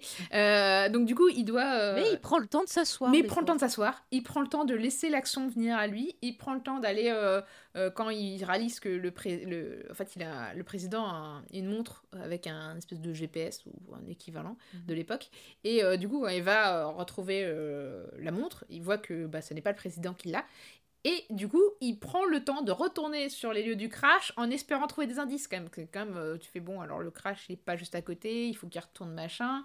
Et il prend le temps de faire les actions, de faire les. Alors, pas forcément faire les choses bien, c'est plus parce qu'il est perdu et qu'il sait pas quoi faire en fait. Euh, et vraiment, t'as un personnage qui est euh, perplexe, qui est perdu. euh, tu, ça court pas quoi. Ça, ça- c'est pas, euh, c'est pas 60, enfin c'est pas euh, C'est 24 pas une chrono, genre de qui quoi. va se... Voilà, il va pas se précipiter, il prend le temps de réfléchir. C'est limite, tu vois, quelque chose qu'on pourrait faire dans un jeu vidéo. Genre, tu, tu fais un RPG, tu vois. Je suis pas sûre qu'en fait ce soit rôle, le temps de réfléchir. J'ai l'impression, moi, c'est le, Mm. le- c'est plutôt le temps du désespoir, quoi. Le temps du. euh, Mm. En fait, euh, quand il prend le temps de s'asseoir, quand il prend le temps d'aller sur les trucs, c'est genre, ah, bah merde, j'ai plus de- j'ai plus d'autre option, on va. Qu'est-ce que je fais, quoi Et c'est vraiment le, temps du désespoir, en fait, qui va avec cette musique qui est mélancolique et nostalgique. Plus mélancolique, je trouve, que nostalgique. Et, euh, ça va ensemble, quoi. C'est comme si le temps, tout d'un coup, euh, alors qu'on a cet impératif de temps, c'est comme si le temps se délitait en même temps que l'espoir du héros, quoi, de, de s'en sortir, quoi. Et bon, enfin, moi, en tout cas, c'est comme ça que je l'ai ressenti. Et euh, Ouais, c'était plus genre, bon, allez, qu'est-ce que je fais maintenant? Comment je peux essayer de survivre? Parce que je trouve que c'est un perso qui, même si on le présente comme désabusé, dans ses actions, on sent que c'est quelqu'un qui a euh, profondément envie de survivre. Tu, tu le ressens, il y a plein de fois où il pourrait dire, bon, j'en ai rien à foutre, je me laisse mourir, euh, c'est bon. Et non, il se bat mm, jusqu'au bout. Euh, je veux dire, même jusqu'au bout, quand il arrive, il lui reste quelques secondes, il se bat jusqu'au bout, il se dit pas, bon, bah, il reste euh, 10 secondes, c'est foutu. Non, il va jusqu'au bout, le gars. Et ça, c'est intéressant Bah, aussi. Je dans- sais pas parce que en fait, tu vois, le moment où il prend le temps, il s'assoit, machin, c'est des moments où il n'y a pas encore, euh, il y a personne encore qui est, qui est mort pour sa mission. Mm.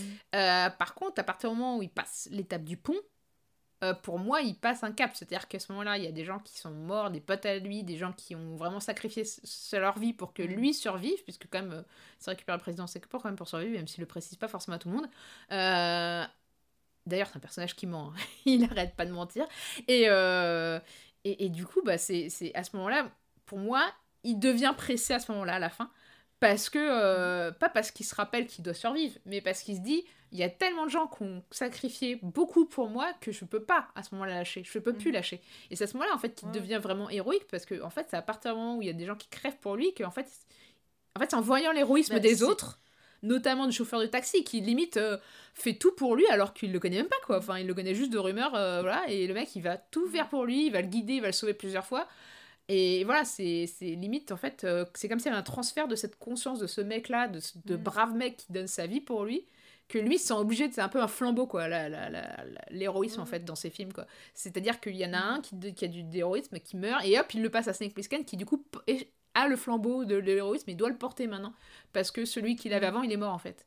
Et c'est Oui, hyper non, mais touchant, ça, je suis d'accord. hein. Ouais, ouais. Je suis d'accord, c'est-à-dire que sa conscience s'éveille. C'est aussi un parcours initiatique Mm. qu'il va faire tout au cours, autour du film. C'est-à-dire qu'au début, il est très individualiste, Ouais.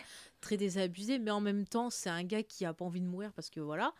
Mais après, comme tu le dis, il va s'éveiller, puis il va se rendre compte que même euh, il veut pas mourir, mais maintenant, c'est pas que pour lui-même, c'est aussi pour, comme tu le dis très bien, le sacrifice des autres et le fait que bah, ça lui donne la raison de combattre, ça lui donne la question de s'élever contre bah, ce qu'il trouve injuste. Ça le met en colère de voir des personnes qui euh, étaient innocentes, innocentes c'est un grand mot, mais Mm. voilà, qui, qui auraient pu s'en sortir, qu'on enferme là, qu'on ne laisse pas de chance, et ça le met en colère, c'est de la colère. Et d'ailleurs, on va en parler après dans le 2, mais euh, Carpenter, il, dit que pour lui, les, les c'est des cris de colère, encore plus sur le 2, mais pour lui, c'est des cris de colère. Hmm. Ouais. Et on peut dire quand même que. euh, bah, ça revient un peu sur Western, mais. euh, Mhm. que les personnages secondaires sont. Bah, on en parlait sur l'héroïsme, hein, mais. Sont assez des outcasts en fait. C'est un truc vachement Mhm. présent dans, euh, dans, dans, Dans Western, hein, de- d'avoir des personnages un peu de anti-héros, euh, voire de criminels qui se rachètent euh, en faisant une action, en sauvant des gens, euh, que tu Mhm. retrouves aussi dans les films, euh, même japonais aussi, hein, pas que. euh, Ouais, oui, et que dans tu retrouves de Carpenter, c'est omniprésent. C'est des gens, c'est limite genre Girl Next Door qui, à qui il arrive des aventures. C'est pas des gens qui sont présentés d'emblée comme exceptionnels. Ah non, et puis même là, Mm. à part le chauffeur de taxi qui est plutôt sympa dès le début, tous les autres, c'est quand même des gros. euh, Enfin, ils sont, ils sont déclinés comme des gros enfoirés, quoi. Soit le Mm. chef de la police, euh, qu'au final, tu fais bon, bah, il est pas si dégueulasse que ça quand tu vois la fin. Enfin, tu vois qu'il soutient quand même plus ou moins un peu euh, Snake Plissken, euh, contrairement aux autres, même s'il a des méthodes, franchement, euh, hein, pas, pas Mhm. ok, hein. Les droits de l'homme, Oui. euh, droits de Genève, Ah bah, pas il ok. connaît hein. pas. Non, non. voilà, pas tu prends le personnage de Brad, mais il, il- trahit mais tellement de fois. C'est le mec, il retourne sa veste toutes les deux secondes, quoi. Euh, et d'ailleurs, c'est marrant parce que dans LA 2013, c'était un peu son équivalent. Et, euh, et puis même le personnage de Maggie, qui, euh, au début, euh, c'est qui euh, C'est qui Snake euh, Vas-y, on, on, l'a- on l'abandonne, on le bute et on se barre, quoi. Enfin, c'est. euh, Enfin, tous les gens qu'il va rencontrer au début euh, sont. À part le chauffeur de taxi, tous les autres sont Mhm. opportunistes euh, euh, et pas du tout prêts à l'aider, quoi. Et bon, après, Ah ouais, c'est vraiment l'individualisme. euh, Mhm. voilà, chacun est dans cha- chacun est une île, mais qui va se rencontrer. C'est ça, et puis ils vont s'allier parce qu'ils vont se trouver un but commun, quelque chose justement contre quoi, euh, contre quoi ça, ça aurait pu apporter quelque chose d'intéressant qui va être tué dans l'œuf par l'État. Mm. Euh, donc c'est super triste. Et par contre, il y a un point, c'est le côté euh, science-fiction. On n'en a pas beaucoup parlé, mais je trouve que c'est pareil. Tu vois, c'est une science-fiction qui va pas être totalement euh, bah, faux folle avec euh, pas de la Star super Wars technologie. 2001. voilà, voilà. Mais ce qui est intéressant, c'est qu'il prévoit plein de trucs. Je veux dire, regarde les montres avec la géolocalisation. Ouais. euh, c'est des trucs que tu as maintenant avec les Apple Watch et tout. Oui, bah oui. La, la capsule, euh, ça fait penser Mhm. à aujourd'hui, ils sont en train de penser à développer, notamment pour les motards, des, des comment ça s'appelle? Pas des capsules, hein, mais euh, je- pas un truc qui va décoller, hein, mais euh, des, euh, des, des airbags. Un peu, Euh. un peu, tu vois, le système qu'a Demolition Man quand il a l'accident. Je sais pas si tu l'as vu. Enfin, il y a un moment, il a un accident avec une voiture de police, Mhm. Stallone, et t'as une espèce de mousse qui se gonfle protectrice. Et en fait, j'ai vu qu'ils sont en train de travailler sur des trucs comme ça aussi. Bah euh, ouais, pour vraiment genre de trouver des solutions. Euh, Voilà. Après, c'est aussi une réflexion par rapport à son époque aussi, puisque le- l'avion euh, du, président qui est enlevé par des, euh, par des révolutionnaires, en fait, ça arrivait tout le temps à l'époque aux États-Unis dans les 70, 50, euh, Ouais. 70, c'est- enfin 60, 60, 70. Euh, Il y a beaucoup, il commence à avoir beaucoup de, de, de, de, gens qui, qui sont pas d'accord avec le système et qui le manifestent de manière euh, bah, terroriste en fait. Et euh, et il y a eu beaucoup de détournements d'avions, ce qui a amené du coup à devoir prendre une sécurité après euh, au niveau des vols, à séparer, à séparer le- les pilotes, etc. Mais c'était pas le cas avant en fait. Avant, c'était, il y avait, même pas de police dans les aéroports en fait. C'est tous ces, ces kidnappings qui ont eu lieu. Et il y a eu notamment avec des braquages aussi qui ont été faits en vol quoi. Enfin, c'était, un, un truc de dingue ce qui se passait à l'époque. Et, et bah, d'ailleurs, on, on, on le voit un peu dans Network. euh, où t'as as des groupuscules qui montent en, en puissance, qui ont même... euh, bon, bah, après, ils vont loin dans le film, mais voilà, c'est vraiment une époque où il y a tout ça. Il y a New York qui est dévasté, euh, enfin dévasté, qui est laissé à l'abandon, des quartiers entiers qui sont laissés à l'abandon, euh, qui deviennent des ghettos insalubres, qui sont remplis par des... Enfin, peuplés principalement par des junkies qui sont tombés sous le crack et que bah, personne n'en dit que ça parce que la police a, est corrompue et bah, ça aussi, tu les, on le voit dans les ciné-allumettes. Je parle des ciné-allumettes parce qu'on a parlé dans d'autres Mhm.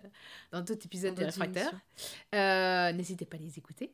Et euh, c'est limite, tu vois, encore des sujets qui sont actuels. Quand Mm. tu vois ce qui se passe aux États-Unis en ce moment, bah, il y a plein de fois où je me suis dit, ah bah oui, effectivement, euh, on retrouve ce que disait Sidney Lumet. euh, Carpenter avait pas tort aussi. Il y Ouais. y, avait vraiment. Non, mais je trouve qu'il a, il a une vision. qui est assez intelligente du monde et je trouve qu'il arrive à percevoir pas mal de choses et euh, je- ça va se voir surtout dans la suite, mais même euh, au niveau de comment vont évoluer les studios, il perçoit des choses aussi. Mm. Et je pense qu'il comprend lui-même aussi pourquoi effectivement ça risque de pas fonctionner. il capte bien l'air l'a du temps. Pas quoi. trop là, mais ouais, ouais, c'est vraiment quelqu'un, je et trouve. des fois, il est un peu même en avance. hein, euh, on va parler Mm, mm. après, mais il a un côté Mais visionnaire. rien que les persos féminins, les persos féminins dans les films de Carpenter, tu le vois là, Mm. à cette époque, c'est des persos qui sont hyper intéressants, Ouais. qui sont qui sont forts, euh, qui sont euh, inspirants, qui se laissent pas faire, qui euh, sont intelligentes. Enfin, je Mm. trouve que ça change de beaucoup de films dans le même genre qu'on pouvait avoir à l'époque où la fille est plus souvent potiche qu'une vraie Même aide. si le cinéma de SF des années 80, c'est ce qui va vraiment. et d'horreur, je pense, que c'est ce qui va donner Mhm. des personnages féminins forts. hein. On pense à Terminator, Oui. évidemment. Mhm. et, euh, et pour revenir sur euh, la SF, euh, enfin, il y a un côté punk aussi. En fait. C'est-à-dire que Ouais. New York 97 et Mad Max sont les deux films qui vont amener ce genre de film quoi, qui n'existait pas avant. quoi. Une espèce de, Mhm. de SF au rabais, c'est-à-dire euh, que tu peux tourner avec euh, 3 francs 6 sous, euh, dans, des, dans des endroits désertiques, avec une atmosphère un peu post-apo. On sait pas trop si c'est une apocalypse ou pas, mais en tout cas, c'est vraiment. euh, la société euh, est complètement en train de, de partir en, en vrille. Et, euh, et des personnages qui sont individualistes, euh, qui n'ont pas envie d'être des héros. Vraiment, il y a un côté punk, euh, punk SF. euh, Mhm. un peu Bah, précurseur du de la science-fiction en fait. pessimiste. Et d'ailleurs, euh, ouais, ouais. et il faut savoir aussi que bah, New York 97 a inspiré le cyberpunk aussi. Donc euh, finalement, euh, la boucle se boucle. Mais ça a inspiré beaucoup de choses. Oui. Enfin, on fera un petit point, tiens, à la fin, à la fin qu'on aura fait les deux films, on va faire comme ça. On fera un point sur la pop culture, sur l'influence de New York 97, enfin des Escape et de Snake Plissken, et vous verrez, c'est c'est intéressant de voir euh, bah, l'impact qu'ont eu ces Mm. deux films. euh, ah non. Enfin, plus le premier que le deuxième quand même. Mais, mais ouais, je trouve. Puis il y a tout ce côté aussi totalitaire aussi quelque part euh, dans cet univers Mm. de science-fiction, avec le fait d'avoir des personnes qui sont surveillées en permanence et la, le, la moindre, Ça, ça la moindre de- chose qui va pas, tu sors de la société. Ouais. C'est de, de 1984, si je dis pas de bêtises. Le, film- le truc d'Orwell, c'est 84. non? Ouais. Il y a un truc comme ça aussi. Et euh, non, mais voilà, tout ce côté euh, hyper surveillance, euh, il faut absolument rester dans les clous. Dès que tu sors des clous, ça va pas, on te monte du doigt. Eh ben, tu revois le film, tu penses à ce qu'on vit maintenant, où ben, dès qu'on est différent, qu'on n'est pas dans le modèle qu'impose la société, on s'en prend plein la, la tête. Ça a toujours été le cas, tu sais. les sorcières, c'est pas pour, ah bah ça. Ah bah pour le plaisir. C'est parce qu'elle oh, sortait T'es une femme, t'es intelligente, au bûcher. Et surtout, tu veux rester célibataire Comment ça Alors que Carpenter, bah, lui, il s'en fout. C'est-à-dire qu'il quand il écrit ses persos, moi, c'est l'impression que j'ai, c'est qu'il écrit ses persos, il les genre pas dans sa tête. C'est-à-dire, il écrit le personnage par rapport à l'histoire qu'il veut nous mm. raconter, euh, par rapport aux besoins de l'action. Et puis après, il va se dire, bah tiens, ça sera une femme, ça sera un homme. Mais sur le coup, je pense qu'il pense plus euh, à, son histoire. C'est pas forcément le que cas Halloween. Dire, hein. Ça dépend des films. Mm, mm. Dans The Thing où t'as pas de femme. Euh, mais ça dépend des films. Je pense pas que ce soit un modèle de féminisme, mais euh, je pense que plus, c'était quand même plus inspiré par, euh, bah, déjà par les films de War Dogs, où effectivement il préférait ces personnages féminins un peu plus forts que euh, les autres westerns, où justement ça lui posait, je crois, problème le fait que les femmes c'était un peu trop la princesse qu'il faut sauver, quoi. Et, et, et, puis, euh, bah, il est inspiré aussi par sa femme Adrienne Barbeau de l'époque aussi, hein, clairement, mhm. euh, qui effectivement. Mais je sais pas, euh, moi je l'ai toujours ressenti comme ça, même dans Halloween, je me suis dit, il écrit par rapport à l'histoire qu'il veut raconter, et il se pose pas la question de se dire, ah bah c'est une fille, il faudrait que je fasse ça, ça, ça et ça, alors que bah, tu vois d'autres films, tu ressens clairement que le mec qui a écrit s'est dit ah c'est une fille alors il faut qu'elle réagisse comme ça il faut qu'elle soit hystérique il faut qu'elle machin mm. alors qu'il pense pas forcément à son, son histoire et euh, tu ressens que des fois ça, ça en fait pâtir alors que là vraiment les, les, les persos enfin mais tous les persos même les, les persos masculins tu sens qu'ils sont vraiment pensés euh, par rapport à l'univers dans lequel ils doivent évoluer mm. enfin voilà est-ce que tu as d'autres choses à rajouter sur la science-fiction? Euh, non. Bah écoute, on peut peut-être passer à la suite. Euh, qu'est-ce que tu en penses? Tout à fait. On peut faire un petit point carrière euh, de John Carpenter. Mhm. Alors Carpenter, après ça, donc New York 97, ça a été un gros succès. Et euh, en 82 arrive le film qui est pour moi un peu le film pivot qui va changer, marquer sa carrière quelque part.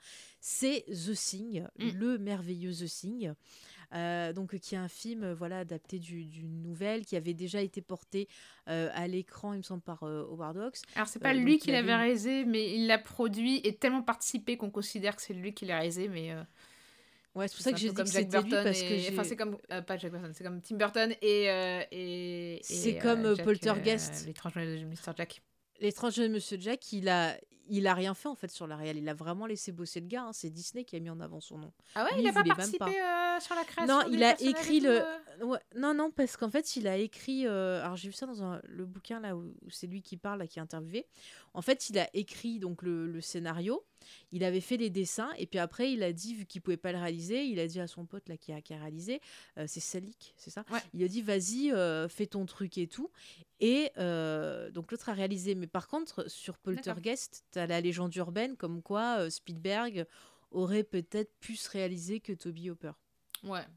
Bon, en tout cas. Et c'est la, même histoire sur, c'est la même histoire pour Overdose. Euh, bref, donc The Thing, qui est un film extraordinaire, encore avec Kurt Russell. Les deux se sont super investis. Euh, ça a été un tournage qui était quand même euh, compliqué parce qu'il fallait réfrigérer les studios. Enfin, c'était un gros bordel. Et ça va être marquant déjà d'une part pour une chose, la santé de Carpenter. Il en parle dans le documentaire Big John où il explique qu'en fait, à cause des, des, conditions de travail entre le froid extrême et la chaleur extrême, il a développé en fait des problèmes de peau qui fait qu'il a eu différents cancers. Ah, euh, donc différents cancers de la peau. Et c'est pour ça en fait qu'il a euh, cette apparence toute, euh, toute fatiguée, là, qu'il a les cheveux qui ont blanchi et tout. Enfin, c'est une des raisons. Donc déjà, mm. il y a ça. Et puis bon, encore une fois, pareil, il a dû imposer Kurt Russell. Kurt Russell l'a beaucoup aidé aussi pour... Enfin, il a proposé certaines idées. Enfin, voilà, donc mm. c'est encore un beau travail collaboratif. Et puis ça a dû être comme assez regardable parce que... Mm. Euh, oh, le nom du, du personne Rob Bottin euh, qui s'occupait des effets spéciaux qui sont magnifiques. Mhm. Il paraît qu'il a un caractère particulier aussi. euh, ça Ah mais être, euh, c'est un fou, c'est un fou. Le mec, il a failli mourir. Il a failli mourir pendant le tournage parce qu'il se nourrissait pas tellement il était dans sa création. Enfin bref, c'est toute une autre histoire, on n'est pas là pour en Oui. parler. Mais euh, malheureusement, le film fait un bide, le film a été rejeté. Je pense encore une fois parce qu'il était Alors en que avance sur son temps. John Carpenter pensait que ça allait être. Apparemment, il y avait plein d'interviews, il était, il était sûr de Mm. lui sur la promo que ça allait cartonner et ça s'est écroulé. Écroulé, Les gens préféraient E.T. époque-là- littéralement. Voilà, alors je sais pas pourquoi, je ne sais pas pourquoi. Je, moi, je sais pas vraiment pas E.T.. parce que moi pareil, je suis pas fan d'E.T. Mais C'est pas que j'aime pas, mais euh, je trouve qu'il y a des trucs intéressants. Mais, bon. Mais qu'est-ce que tu veux? Moi, j'appelle direct l'armée. je vois le truc dans mon garage, je prends le téléphone. Alors que, que, Bah, que la chose, c'est c'est pas qui va se passer. bon, c'est une chose. En tout cas, il est, il est sorti de, ça déjà très meurtri. Mm. Et euh, pour essayer un peu de se relever, comme je vous l'ai dit, il va travailler donc sur l'adaptation de, de Christine, donc adaptée de- du roman de Stephen King, et sur Starman, alors qu'ils vont être bah, voilà, deux films qui vont lui permettre d'avoir un certain succès Ouais. et de euh, à nouveau se faire euh, bien voir de, de nos amis euh, les producteurs des grands studios. Et euh, par la suite arrive un autre film pivot dans sa carrière. Euh, je vous accélère un peu, hein, je vous résume. Mm. hein. Mais donc l'autre film pivot, c'est euh, vers la fin des, des années euh, 80, un certain Jack Burton. Donc il travaille une fois de plus avec Kurt Russell. Le titre complet en Et- temps Les aventures de Jack Burton dans les griffes du mandarin. Oui, dans les griffes du mandarin, ouais. Et en VO, c'est Little Trouble, non, non, Trouble in Little China. Big Trouble in. Little China. J'ai l'affiche Voilà, juste on à y côté. était presque.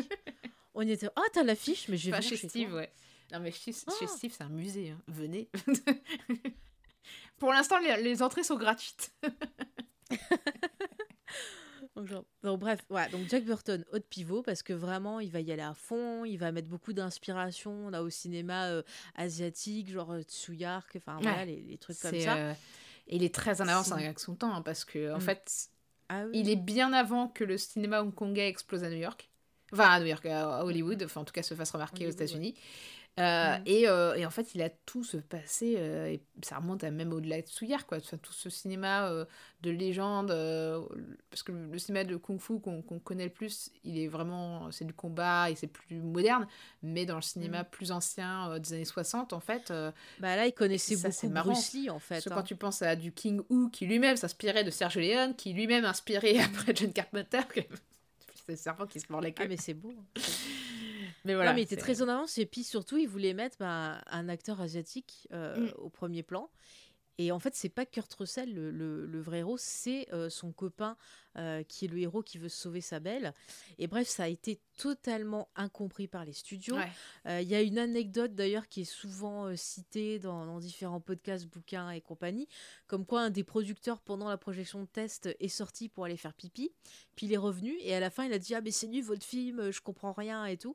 Et tous ses retours c'était sur la partie où il était allé aux toilettes. C'est-à-dire que tout était expliqué dans la partie qu'il n'avait pas vue.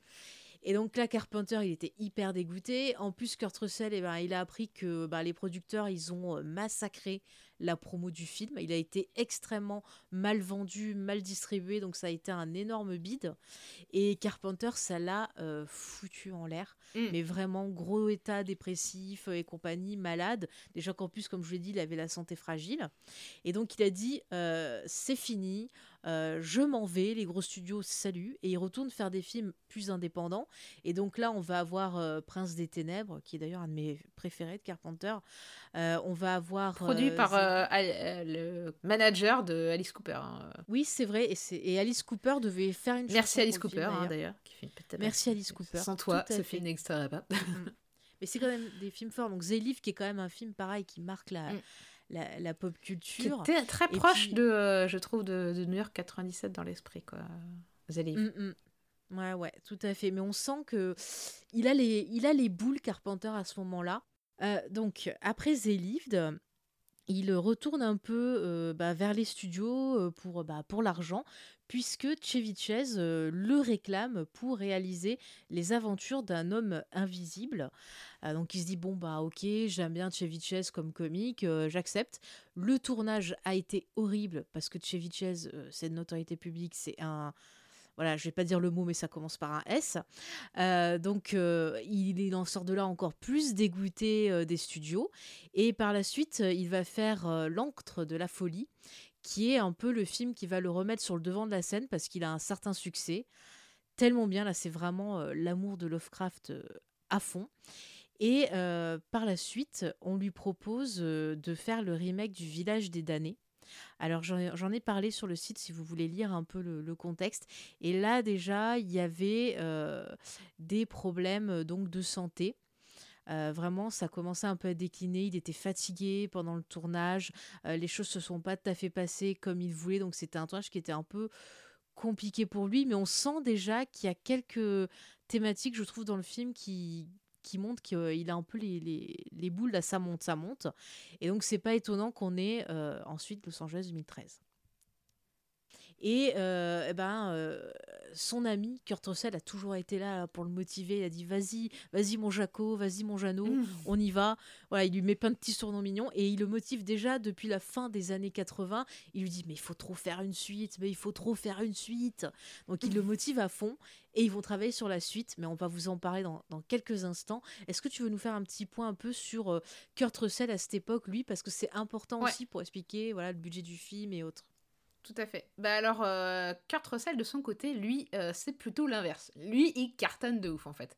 Après euh, New York 97, sa carrière décolle, en fait, vraiment. Euh, c'est-à-dire qu'il va garder ses cheveux longs et que ça va vraiment il va devenir enfin ce personnage iconique va complètement le transformer en star d'action en fait. Il va pouvoir enchaîner euh, euh, même si après il, il est vrai qu'il va être touché forcément un peu par le beat de The Thing et les aventures de Jack Burton mais euh, il va faire après Stargate. Et là ça va vraiment être le succès ah, avant ça quand même il avait fait Tango et Cash qui est quand ah, même un chouette pas... film. Stargate, c'est pas avant? Ah non, non, t'as raison. Non, non, c'est après Stargate. Ah, je, je, peux te le dire.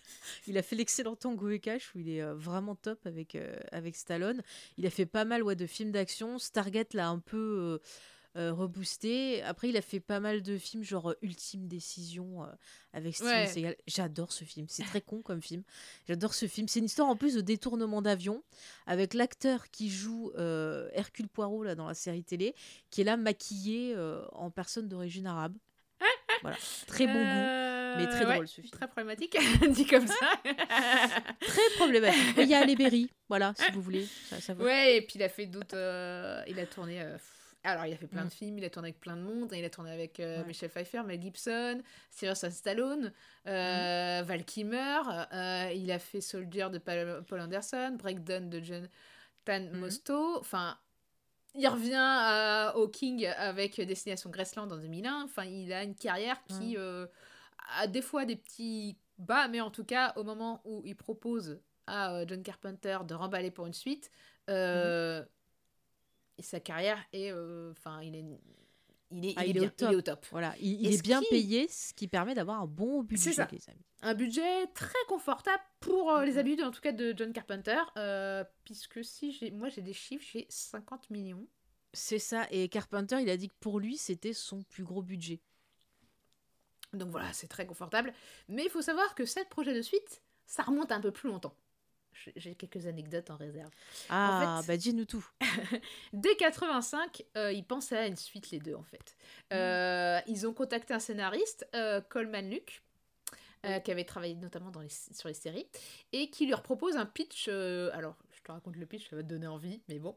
c'est un virus qui est mis dans, qui réagit à l'huile solaire. Et comme on sait, bon bah il y a beaucoup de soleil à LA et donc du coup en fait ça transforme en fait ceux qui du coup ont mis de l'huile solaire et sont en contact avec le virus, ça les transforme en espèce de contaminés zombies euh, ultra violents et du coup la ville plonge complètement dans la violence. Donc la, le reste du pays fait euh, on vous oublie LA et, euh, et du coup sauf que Problème, il y a une arme secrète dans la ville parce qu'en fait, il y avait un laboratoire qui développait des armes secrètes pour l'armée. Et du coup, on envoie euh, Snake Plissken euh, pour récupérer l'arme secrète. Et euh, il s'avère que cette arme secrète, c'est des clones en fait. Donc, il y a un clone de Snake. Il va devoir se battre avec son clone. Et, et en fait, à la fin, Snake perdrait face à son clone et décidait de, de, mettre fin à ses jours. Et, et, en fait, le clone, en fait, en voyant Snake se, se tuer, euh, préférait tuer que euh, exploiter par, euh, par les mecs qui ont créé ces armes secrètes.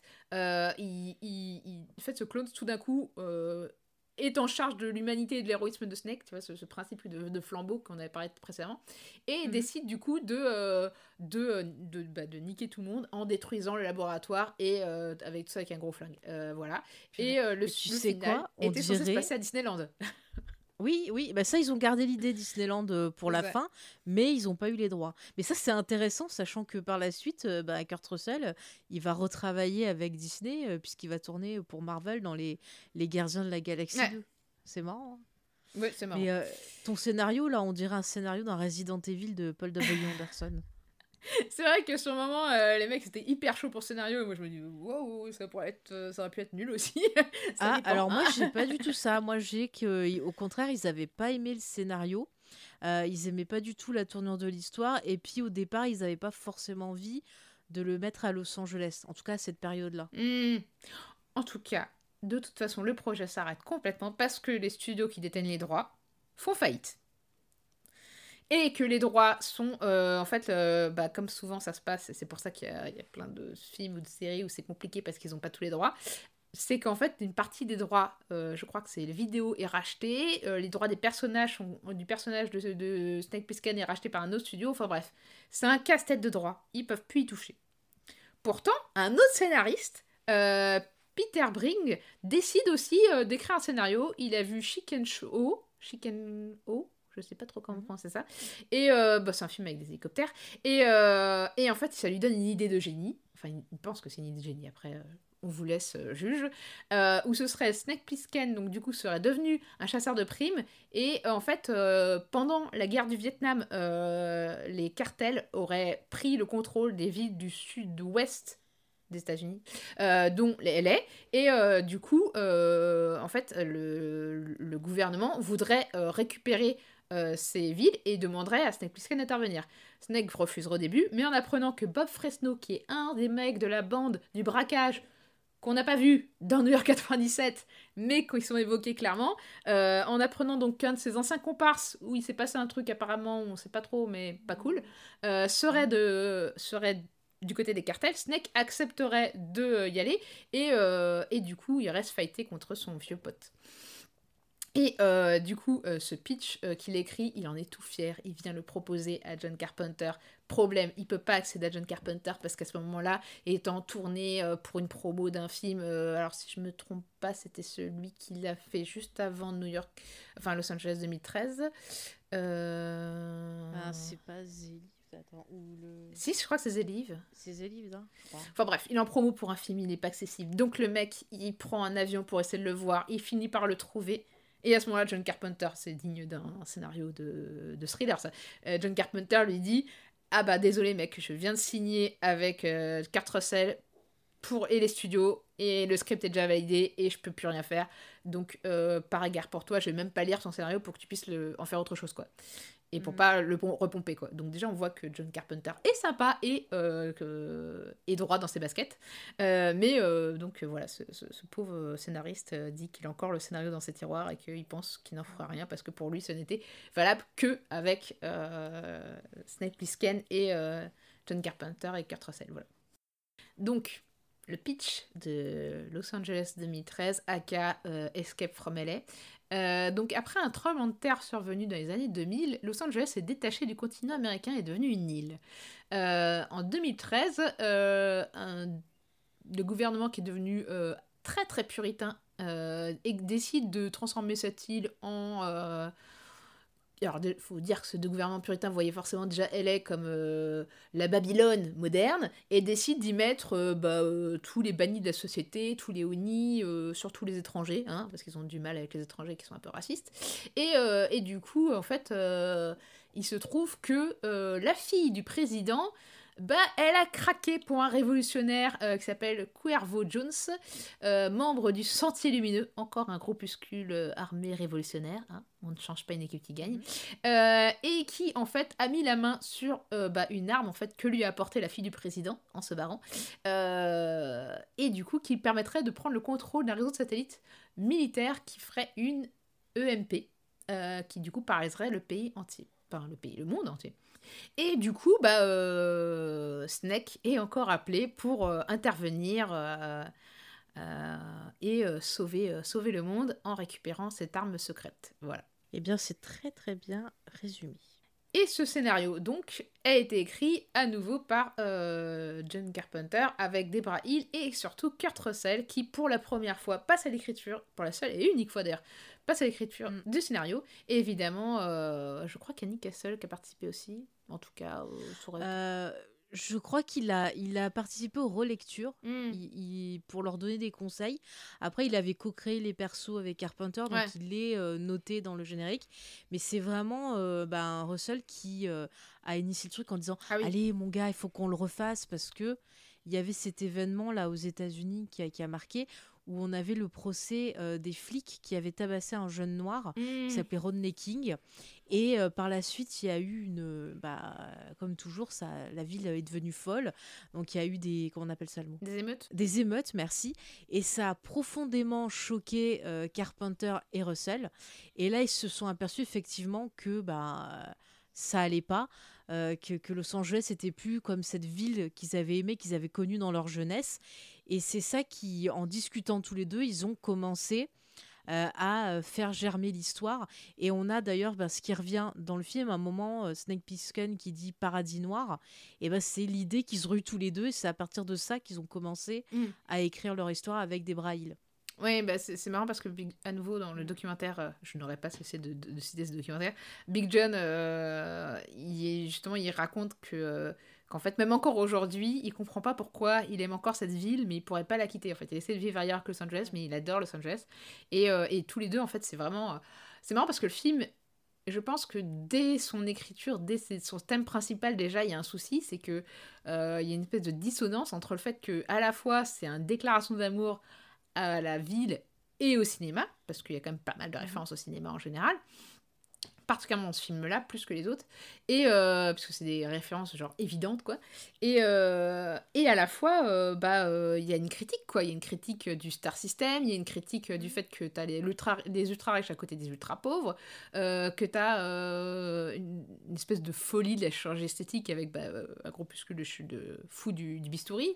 et vraiment, il y a il y a à la fois une critique assez vive de la ville et de sa manière de fonctionner, et à la fois, euh, et à la fois c'est une déclaration d'amour, quoi. Donc du coup, ça, ça fait un, espèce de dissonance cognitive où tu fais, mais du coup, euh, c'est une parodie ou c'est un, ou c'est un hommage? On sait pas. Mais c'est ça, et puis tu as ce côté, euh, oui, je...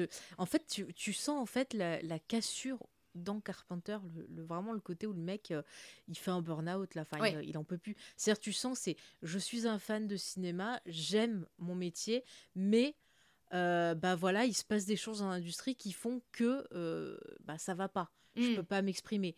Et puis tu as tout ce sous-texte aussi qui là va toucher Kurt Russell qui va mettre aussi un peu d'huile dedans avec le côté genre tu fais un truc qui va pas par rapport au code de ces années 90 et on te fait un procès au cul. C'est-à-dire que lui, euh, à un moment, euh, il s'explique ça dans Capture Mag, où euh, on lui avait fait un espèce de procès parce qu'il avait donné de la viande à des SDF, et apparemment, ça allait pas à l'époque, donc on lui a fait tout un procès d'intention. Et encore une fois, bah, c'est quelque chose qui est vachement visionnaire avec ce qu'on vit maintenant, mm. où bah, dès qu'il se passe quelque chose, on a tendance à vouloir effacer les personnes plutôt que d'essayer euh, voilà, d'en tirer quelque chose. Ça, c'est une autre problématique. Mais tu as toutes ces idées-là dans, dans, le film et c'est hyper intéressant. Et c'est là qu'on voit le, le, Carpenter visionnaire parce que c'est un gars qui, a, qui, qui, qui fait une réflexion sur lui-même mm. en disant voilà d'où je viens, voilà ce que je suis et je vous explique pourquoi ça fonctionne pas. Et, tout le film est fait sur ça. Et euh, le fait qu'il parte du principe de, se dire on va faire un film miroir, mais ça va tellement bien avec toute cette problématique-là. Mm. Enfin, je, moi, c'est un film que j'aime beaucoup. Je sais qu'il y a, bah, vous l'avez vu, l'édition DVD qui est sortie, il y a zéro bonus euh, Blu-ray. Il y a zéro mm. bonus. C'est vraiment le truc le tout simple. Alors que je trouve ce film extrêmement intéressant, même s'il n'est pas parfait, il est euh, hyper intelligent dans son imperfection. Il y a des soucis, clairement, il y a des soucis. Euh, bah, moi, je le trouve intéressant aussi. Euh, pour moi, c'est vraiment... Enfin, Snake Plissken est vraiment John Carpenter dans ce film, c'est vraiment évident. Et, et, et, davantage des problèmes des studios, il parle de sa relation compliquée avec eux, quoi. Enfin, c'est ah c'est vraiment ça. Il n'y a, y a plus moyen de communiquer. Euh, et, le problème, c'est que du coup, ce, cette impossibilité de communiquer, ces difficultés qu'il a vers les studios, touchent pour moi, contamine à partir de ce film-là euh, sa manière de filmer en fait aussi. C'est-à-dire que c'est Mhm. plus euh, ce- ce- cette incommunication et aussi avec son équipe de de- de- d'effets spéciaux quoi. C'est-à-dire que il va Mhm. leur laisser complètement la, la sur les effets qui vont être en numérique. Il va plus du tout s'investir dedans. Alors qu'avant, il, était investi, il par- regardait comment ça marchait, il était, euh, il était euh, proactif. Là, il l'est plus du tout. Euh, il relègue tout à un studio qui, en plus, pas de bol pour lui, va faire faillite et va et donc les gens se cassent une cours partie du budget au passage. Mhm. Euh, et apparemment, ils vont devoir relâcher le film plutôt que prévu en plus. Non, mais c'est c'est aussi. Alors, il y a un mélange de malchance et un mélange aussi de. Bah, John Carpenter, il a perdu son mojo, quoi, clairement. Et il est fatigué, il en peut plus. Et ça se voit dans le Mais film, en c'est- fait. C'est un euh, homme en dépression. Je pense Mm. que Kurt Russell, pourquoi il l'a tanné pour refaire ce film-là? C'est parce qu'il a senti son ami euh, bah, au plus mal. Ouais. Comme je vous l'ai dit, il a eu des problèmes de santé, il était malade pendant le tournage, au point qu'il n'a pas pu finir de réaliser. C'est Kurt Russell qui, vraiment jusqu'au bout, a été là pour lui Mm. et a refait des scènes, a filmé le final. Euh, vraiment, il a été là jusqu'au bout. Et il faut savoir qu'il était vraiment en pleine dépression. Et en plus, pendant le tournage, alors j'ai vu ça dans, dans un bouquin, euh, mais j'ai pas retrouvé la date exacte. Mais en fait, pendant le tournage, il y a euh, Donald Pleasance qui est mort. Ouais. Et euh, au départ, il voulait qu'il joue dans le film, mais il était déjà euh, pas très bien. Et donc, il est mort. Et quand il a appris la nouvelle, ça l'a dévasté au point qu'il était tellement malade que Carpenter le dit lui-même dans, dans Big John. Il pensait que ça allait être son dernier film, qu'il allait mourir. Et donc, il s'est dit Mm. Ok, je mets tout dedans, c'est mon testament. Et c'est pour ça que pour lui, il le voit comme un, un énorme cri de colère. Et en même temps, c'est euh, un des, de ses films préférés parce que ça lui a permis d'évacuer beaucoup de choses qui n'allaient pas. Et ça se Mm. ressent dans le film. Et c'est pour ça, je pense que, bah, comme tu dis, ces effets spéciaux qui sont pas bien et tout, quelque part, c'est aussi quelque chose peut-être inconsciemment, mais qui fait partie de ce message-là en disant euh, vos codes. Moi, ça, vos codes, ça m'emmerde. C'est dit dans la bande-annonce. Mm. Euh, parce que du coup, je suis allée revoir la bande-annonce aussi qui est excellente, où on a bah, voilà, un, un message publicitaire comme il y a aux États-Unis avant les bandes-annonces. On vous dit en gros, euh, taisez-vous, faites pas de bruit et compagnie. Puis là, ils rajoutent plein d'autres trucs. Faut pas fumer, faut pas manger de viande et compagnie. Et on a Snake qui arrive et qui dit vos règles, euh, voilà, ça m'emmerde. et là, c'est exactement ça. Et tout le film, pour moi, c'est ça. Euh, quand on voit. euh, bah, on va en parler, mais tout le ton du film, c'est tourné selon les années 90. Et on voit très bien que ces codes-là ne vont pas à Carpenter. Il y a des moments des personnages qui vont lui dire Allez, euh, plus d'action, euh, allez, euh, là parle, qui vont insulter son personnage en le traitant de débile. Enfin, il y a plein de trucs comme ça. Et, c'est Carpenter qui dit Ben voilà, effectivement, maintenant, mon film, il est jugé mauvais par les critères de cette époque-là Ouais. qui moi me correspondent pas. Et, et c'est pareil les effets numériques on voit que c'est un truc qu'il maîtrise pas. Mm. peut-être ça l'intéressait pas. Après il faut voir les relations qu'il avait l'équipe euh, plus son, son état de santé.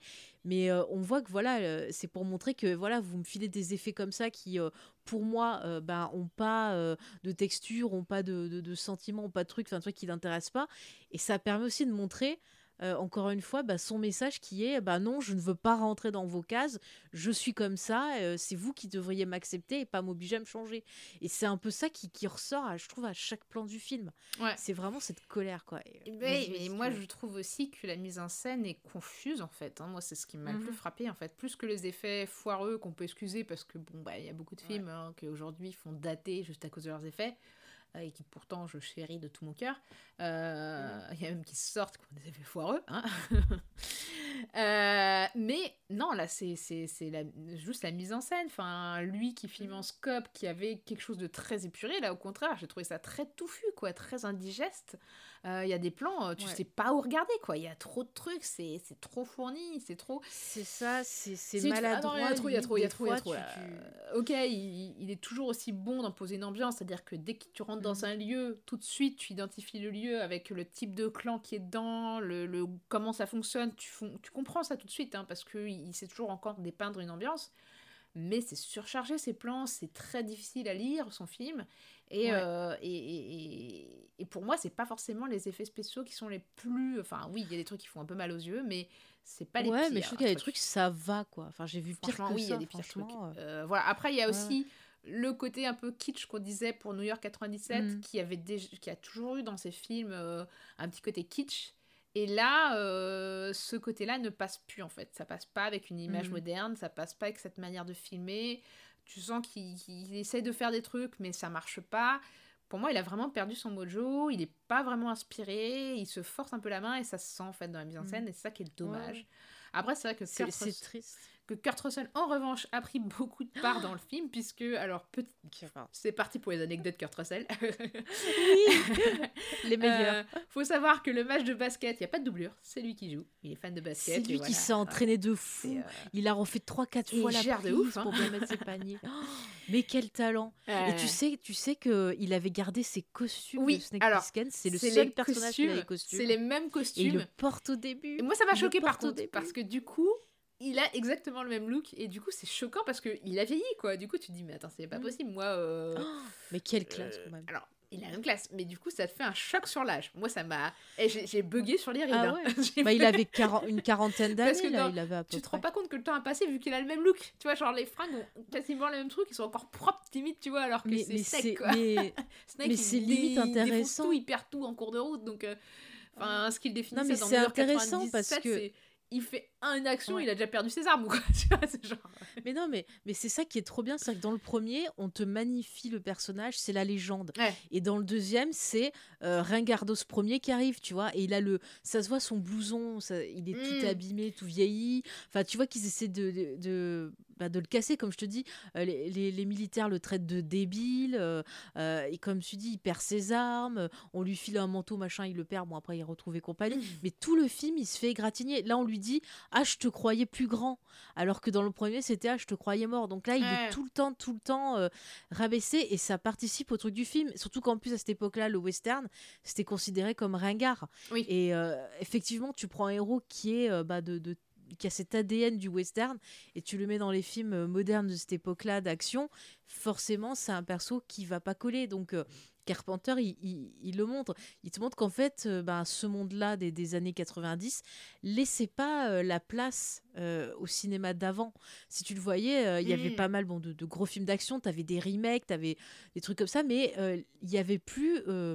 bah, on revenait plus vers les vieux films. Il a fallu attendre un peu plus tard, le début des années 2000, où tu as quand même euh, pas mal de réals qui vont te parler de très vieux films, euh, qui vont les remettre en avant, qui vont s'en servir comme, euh, comme inspiration. Les gens vont revenir à ce qui a été fait. Mais moi, je me rappelle, dans les années 90, euh, euh, bon, moi j'étais ado, mais autour de moi, quand je parlais, que je disais que j'avais vu un film des années 70, eh ben, c'était genre, oh mon Dieu, t'as pu voir ça, c'est pas possible, c'est l'horreur et tout. Il y avait aucune curiosité et c'était un cinéma qui était très dans le, le divertissement en fait à cette époque-là. T'avais Ouais. les gros blockbusters, genre Independence Day, euh, enfin voilà, et, et- et c'est- le film détonne aussi. Et c'est- c'est. Mm. Non mais voilà, on sent qu'il a conscience de ça, comme s'il savait que de toute façon, il fait ce film-là parce que ça. Il en a besoin quelque part, mais il sait très bien, je pense, que le film marchera pas. Ouais. Enfin, moi, ça, c'est ce que je ressens. Ouais, bon, bah écoute, euh, effectivement, c'est plutôt un, un- un- Moi, je vois ça plutôt comme un fail, même s'il a des trucs intéressants et même si, euh, bah, malgré tous ses défauts, en fait, euh, il est chérissable de ouf. hein, il est vraiment. euh, Mm. Il est touchant ce film, il est très touchant. Sur- Surtout quand Ah tu oui, connais oui, son oui, histoire et même sans la connaître. C'est ça. Tu peux pas ne pas être Mais je l'aime beaucoup parce par- que quand tu Et le surtout, vois. la fin. Hmm On en parlera plus tard. Oui. La fin Oui, oui, ah, une des meilleures fins de. Mais elle est badass. Et c'est marrant parce qu'il y a un veux tas dire- de gens qui en parlaient dans, dans les trucs que j'ai vus, qui confondaient la fin Mhm. du. Enfin, pour eux, la, la fin, ils mettaient la fin de LS 2013 euh, dans, euh, sur euh, New York 97, quoi. C'est. euh, Ah ouais. Ouais. Ah, c'est marrant. Non, non, c'est pas du tout pareil. Mais je veux dire, quand tu regardes le film, tu passes un bon moment quand même. Enfin, t'as des chouettes scènes Oui, d'action. Tu vois quand même des trucs qui vont pas ou des fois ça te pique les yeux. qui est dépeint quand même. euh, Qui- moi, j'ai là, beaucoup quoi, aimé cette apparition de euh, Bruce Campbell. Voilà, Bruce Oui, Campbell moi part, aussi. Je suis contente. voilà. Ah oui, non, mais il est excellent. Et puis t'as un côté Frankenstein, t'as Ouais. un côté. euh, Ah, pareil, sont- vieux film d'horreur, toujours qui revient. Et il arrive Voilà, à mais par en contre, quelques des plans un imaginaire tout de suite qui te vient, quoi. Il a pas besoin de dire Mm, beaucoup mm. de choses, il te le montre et tu fais oh, attends, Ouais. les mecs, qu'est-ce qu'ils font, quoi. C'est comme les mecs Mais euh, tu qui vois- voient que tu voyais sortir des égouts.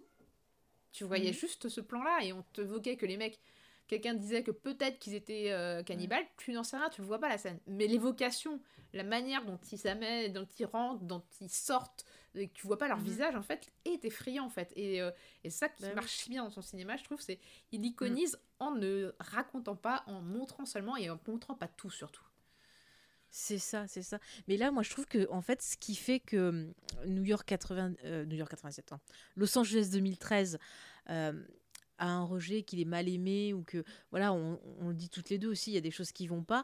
Moi, je pense que c'est justement cet aspect colérique. Des fois, quand tu es en colère, tu deviens euh, incompréhensible, tu, tu Ouais, passes du coq à l'âne. ouais. Et, et Carpenter, c'est tellement quelqu'un qui a un cinéma viscéral bah, que tu le ressens dans ce film-là. Et Oui. effectivement, tu as des scènes, des fois, genre quand il rencontre euh, Fonda, Henry Fonda.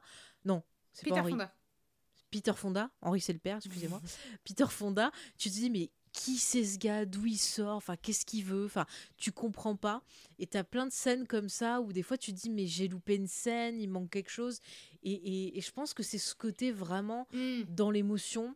Voilà, il allait pas bien. Après, bon, bah, Kurt Russell, il a essayé d'arranger. Il devait peut-être s'inquiéter aussi. Donc, euh, tu, tu le ressens dans le film. Et sur le coup, bon, quand même, tu passes un bon moment. Comme tu dis, il est hyper touchant le film. T'as plein de moments badass. Enfin, t'as, t'as, euh, Snake, euh, il te sort des punchlines toutes les 30 secondes. T'as des scènes vachement cool. C'est la fin. Euh, comme il. Ouais, la fin. Mais pas que la fin, genre quand il. Moi, j'adore, c'est quand il se bat contre des, des mecs, il leur dit écoutez, je vais lancer ça en l'air, et quand ça retombe, on se tire dessus. Et en fait, il lance le truc, et puis il leur tire dessus. Et quand le truc retombe, il fait allez-y, dégainez. Et c'est trop C'est classe. très Indiana Jones. J'adore cette scène. C'est très Indiana Ouais. Jones qui dit vas-y, on fait un duel et il sort son fouet au lieu de son flingue. Tu sais, c'est genre. C'est ça. Mais tu vois, t'as plein de bonnes choses, mais c'est dommage que parfois il y ait ce côté décousu. Et finalement, tu vois, c'est une fois que j'ai fini le film que je commence à y réfléchir et je me dis ah ouais quand même ça c'était un peu bizarre, ça c'était un peu louche. Là cette scène là c'est dommage, c'est dé- c'est désamorcé par l'effet spécial. Enfin t'as plein de trucs comme Mm. ça et mais sur le coup bah tu, tu te divertis, tu passes un bon moment, t'es content de retrouver le perso, t'as Ouais. des moments où tu dis yeah vas-y on s'énerve. Et puis c'est après, voilà. c'est Moi, c'est marrant, c'est plutôt l'inverse. C'est plutôt sur le moment, je fais euh, c'est brouillon, Ah ouais euh, c'est pas, c'est pas très bien fait. euh. Mais bon, après. Ah ouais, mais que veux-tu? Moi, j'ai Kurt Russell en face, je vois rien d'autre. Et ensuite, je me dis c'est foutu. Ah oui, je comprends, machin chouette. Par contre, moi, il y a un truc que j'ai kiffé Mhm. dans le film, c'est le personnage de Steve Buscemi. bon, déjà, je. Steve Buscemi, toi aussi, voilà, moi aussi. J'adore ce comédien. Mais là, mais là, il est, il est L'ami des stars. L'ami des stars, le mec qui te fait la visite, euh, qui veut essayer de vendre une visite des villas pour 50 000. tu fais what? Le mec, c'est un- le mec qui est devant toi, ça a l'air d'être un clochard et tu lui proposes une visite à 50 000. T'es ouf, toi. Et euh. Puis à chaque fois, c'est genre, ah, je suis ton ami, fois. je te trahis. je- ça- Non. c'est- en fait, c'est un peu le reflet de Bren, mais en version, mais genre, euh, fois 10 000, quoi. Et il y a un Ah côté ouais. exagéré. Alors bon, le- là où c'est plus... Je sais pas, est-ce que c'est problématique ou pas Le personnage peut pas me griller, je sais pas. Moi, enfin, ça me fait marrer. Puis c'est pas me griller, quoi, donc euh, de toute façon... euh, Après, c'est les années magnifique, quoi qu'il arrive, 90. Mais, euh, Mais, mais déjà, c'est cool d'avoir un perso transgenre dans les Ouais. années 90. D'avoir un perso transgenre en plus qui soit qui, qui utilise le pronom she. Mm. Voilà, she, her. Par contre, euh, alors je l'ai revu en VF parce que je me dis, tiens, fait longtemps que j'ai pas eu la VF, je vais regarder. la VF est un peu Et abusée. par contre, la VF, euh, bah, on voit que c'est les années 90 parce qu'elle est doublée par une voix d'homme, mais, Mais genre, genre la voix d'homme la plus grave du monde, quoi. la plus marquée. Ouais, ça fait bonjour, euh, comme ça. C'est horrible. Mais pourquoi vous faites ça? Mais après, c'est les années 90. Il y avait pas. euh, Mm. bah, on se souciait pas encore de ce détail-là. Mais, mais c'est horrible parce que je trouve que ben, ce qui fait Bah, Carpenter, c'est un super petit côté cool. euh, éventuellement problématique au personnage, dans le sens où euh, il y a cette Mhm. voix qui est un peu abusée en VF. Et euh, il y a aussi le fait que euh, au début, euh, bah, personne ne respecte. euh, en fait, a dit qu'elle est une femme, quoi. Donc, euh, ça, tu fais. Mhm. eh, grâce un peu les dents, mais ok. Après, bon, on a- on rappelle du, du contexte, on est quand même dans. Un, euh, Snake, il est pas très pote avec elle parce qu'elle l'a trahi.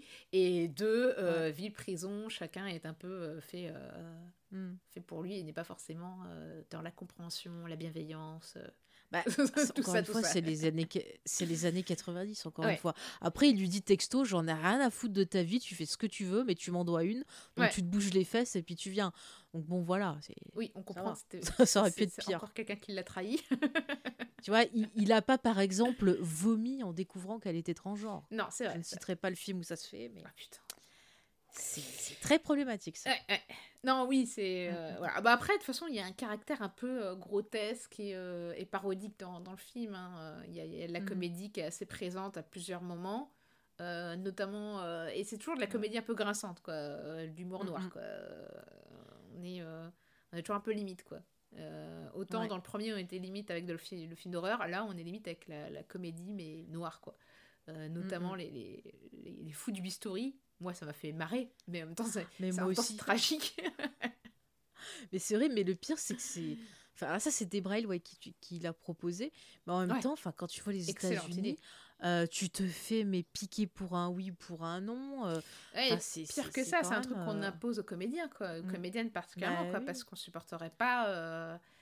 mm. Enfin, c'est encore Bah, arrivé tiens, la- récemment, je crois, où t'as une Ouais, bah, présentatrice télé qui Charlize s'est as parce qu'elle avait, parce qu'elle avait des cheveux gris, quoi. Ah ouais, d'accord.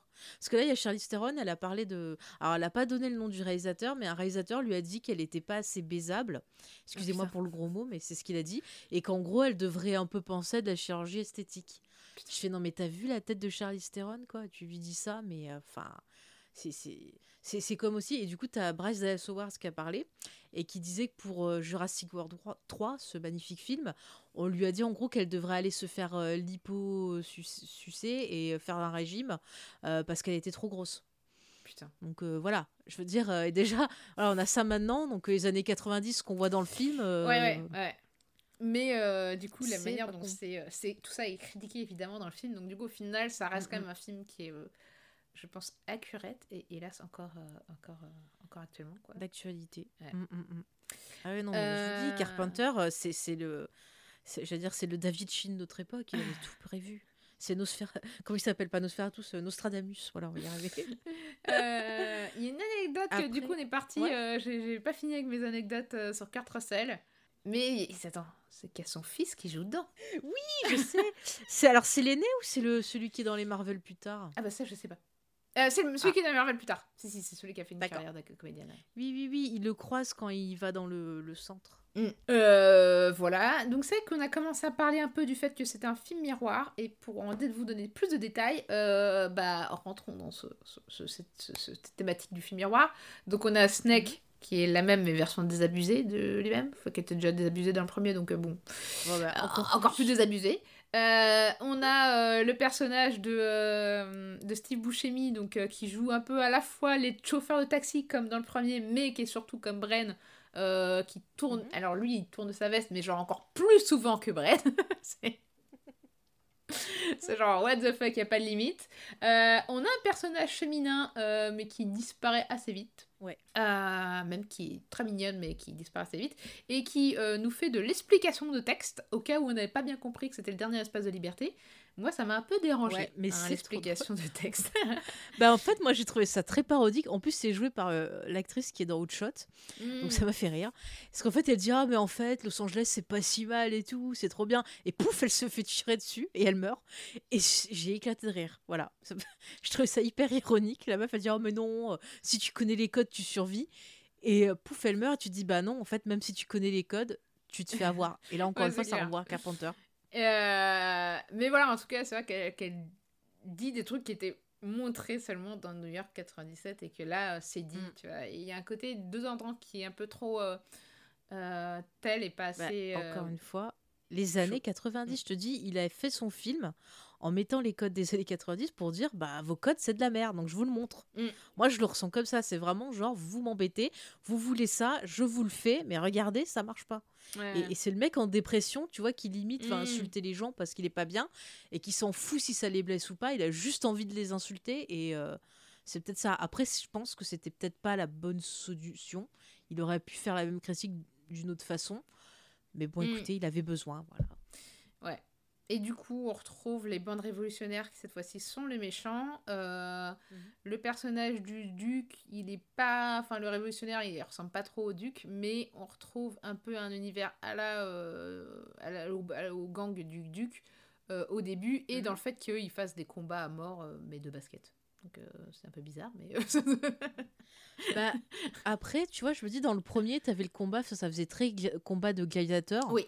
Encore une fois, tu vois, ça envoyé au péplum et tout. et d'ailleurs le Et là, le fait que. le combat Oui, de, basket, il est amené comme un combat de Mhm. gladiateur parce que tu vois des mecs qui commencent à C'est ça, s'échauffer, se battre et tout machin, et t'arrives sur un terrain de basket, Ouais, tu fais what? Comment ça C'est ça, et en fait, c'est plus montré dans le côté euh, maintenant, c'est le spectacle, tu vois, c'est-à-dire Mm. que euh, c'est plus le côté romain, c'est les producteurs qui veulent toujours que le show must go on, il faut Mais- toujours avoir du spectacle, toujours des trucs comme ça. entendu quelque part qui Et- disait que c'était aussi une critique euh, parce que le système, euh, le, enfin ça, le, le sport commençait à devenir un peu du star system, enfin ou l'était Ouais. complètement.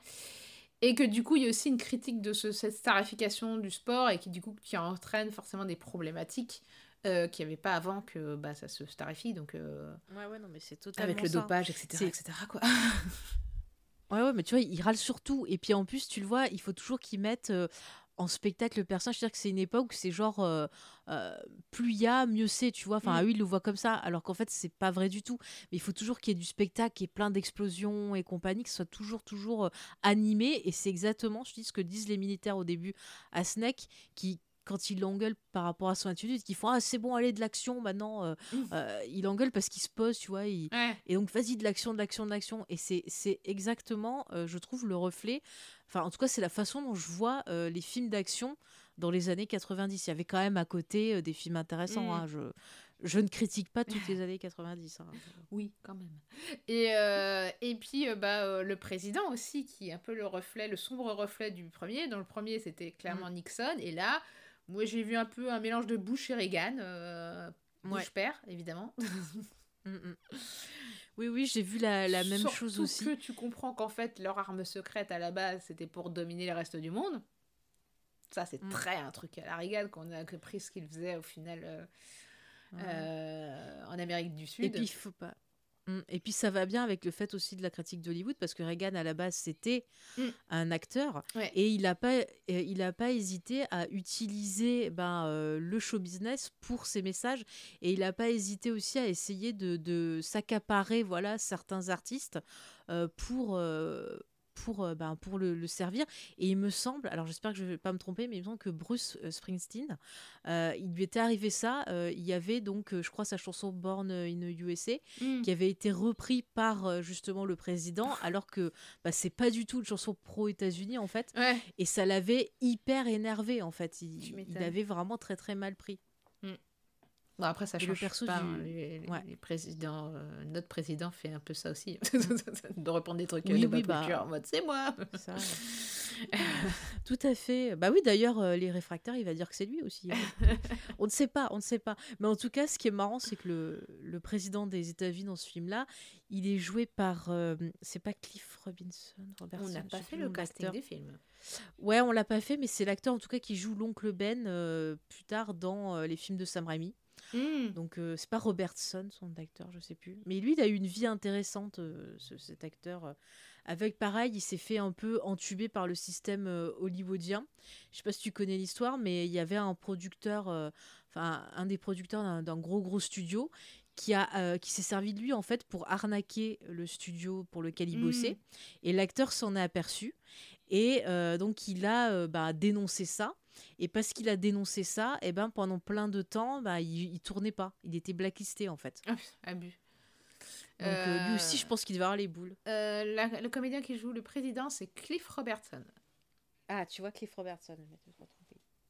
Voilà, et c'est vrai que alors il n'y a pas le casting, et peut-être, euh, bah, on a parlé de Steve Buscemi, de Pam Grier, de Bruce Campbell évidemment, Peter Fonda, mais aussi. euh, Stacy Kitsch aussi, euh, qui faisait la série Mike Heimer.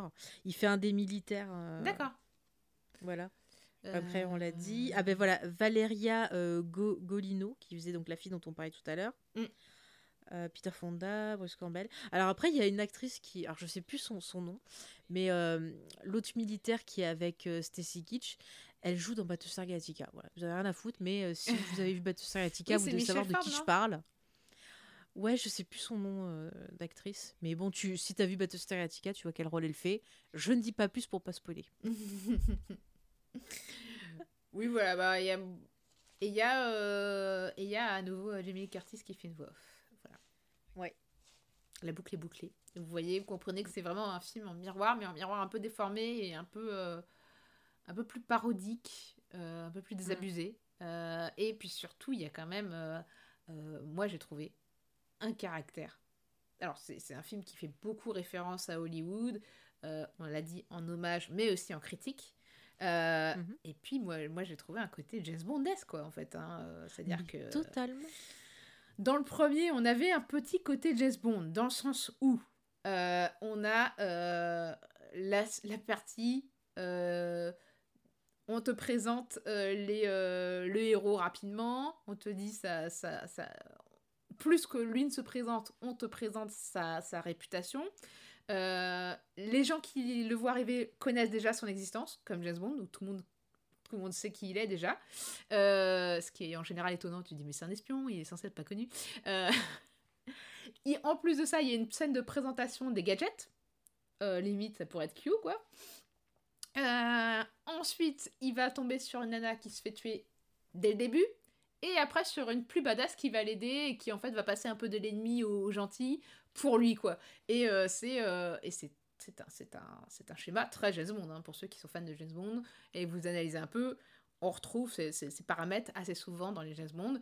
Et, euh, et dans la suite, c'est encore plus présent parce que, bah, quand même, le fait de faire du surf sur une vague gigantesque, je sais pas toi, mais moi, ça me rappelle le- pas le meilleur James Bond du monde, celui avec Madonna.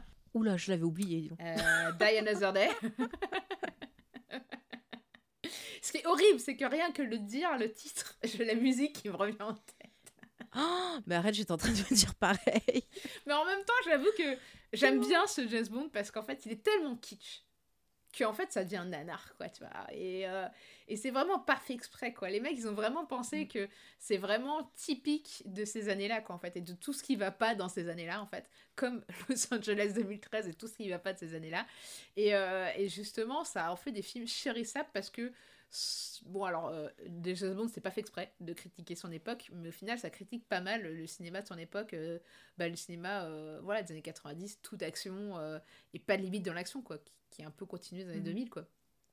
Et, et, Ah ouais, c'est totalement. ça. Euh, Il y a un petit côté, euh, y a même un petit côté Moonraker, hein, avec ses, euh, avec ses satellites qui entourent la Terre et qui font une menace. hein. Il y a un côté complètement spatial de James Bond. Ah, mais toute la mission, oui, elle fait très James Bond. La- tu l'as dit, la présentation des gadgets. T'as une fille qui est là pour l'aider 30 secondes, bon, bah, qui se fait buter, on s'en fiche. C'est la James Bond girl de passage. ça. Enfin, non, t'as as vraiment tous les codes. Là, le méchant qui explique son truc. Enfin, non, non, c'est, je suis d'accord avec ton, ton analyse. Mm. Et en plus, le méchant qui vient d'un pays euh, en conflit avec, avec le nôtre. Qui est très de gauche, visiblement, vu, vu son look. Et, et Ou alors, il aime le cosplay. Et ne pas oublier que James Bond a un côté aussi euh, je m'en foutis vis-à-vis du système, puisqu'en général, euh, il préfère euh, passer du bon temps avec la nana qui l'a aidé pendant sa mission, plutôt que revenir au QG, et puis il aime pas respecter les ordres non plus, donc ça aussi, c'est des paramètres qui collent totalement à Step quoi. Ah oui, oui, oui. Totalement, totalement. Mais après aussi, le, le coup de la vague, euh, on peut y voir un, un hommage à Kurt Russell aussi directement. Parce que euh, ce côté un peu film de surf et tout, c'était le style de film euh, qu'avait fait Elvis, Mm. tiens, quand, quand il était jeune. Et qui a joué Elvis? Bah, Kurt Russell, donc voilà. Il paraît qu'ils se sont croisés quand Kurt Russell était tout. Oui, je crois qu'il lui a Sur donné la réplique dans. Ouais, ouais. Mm, mm.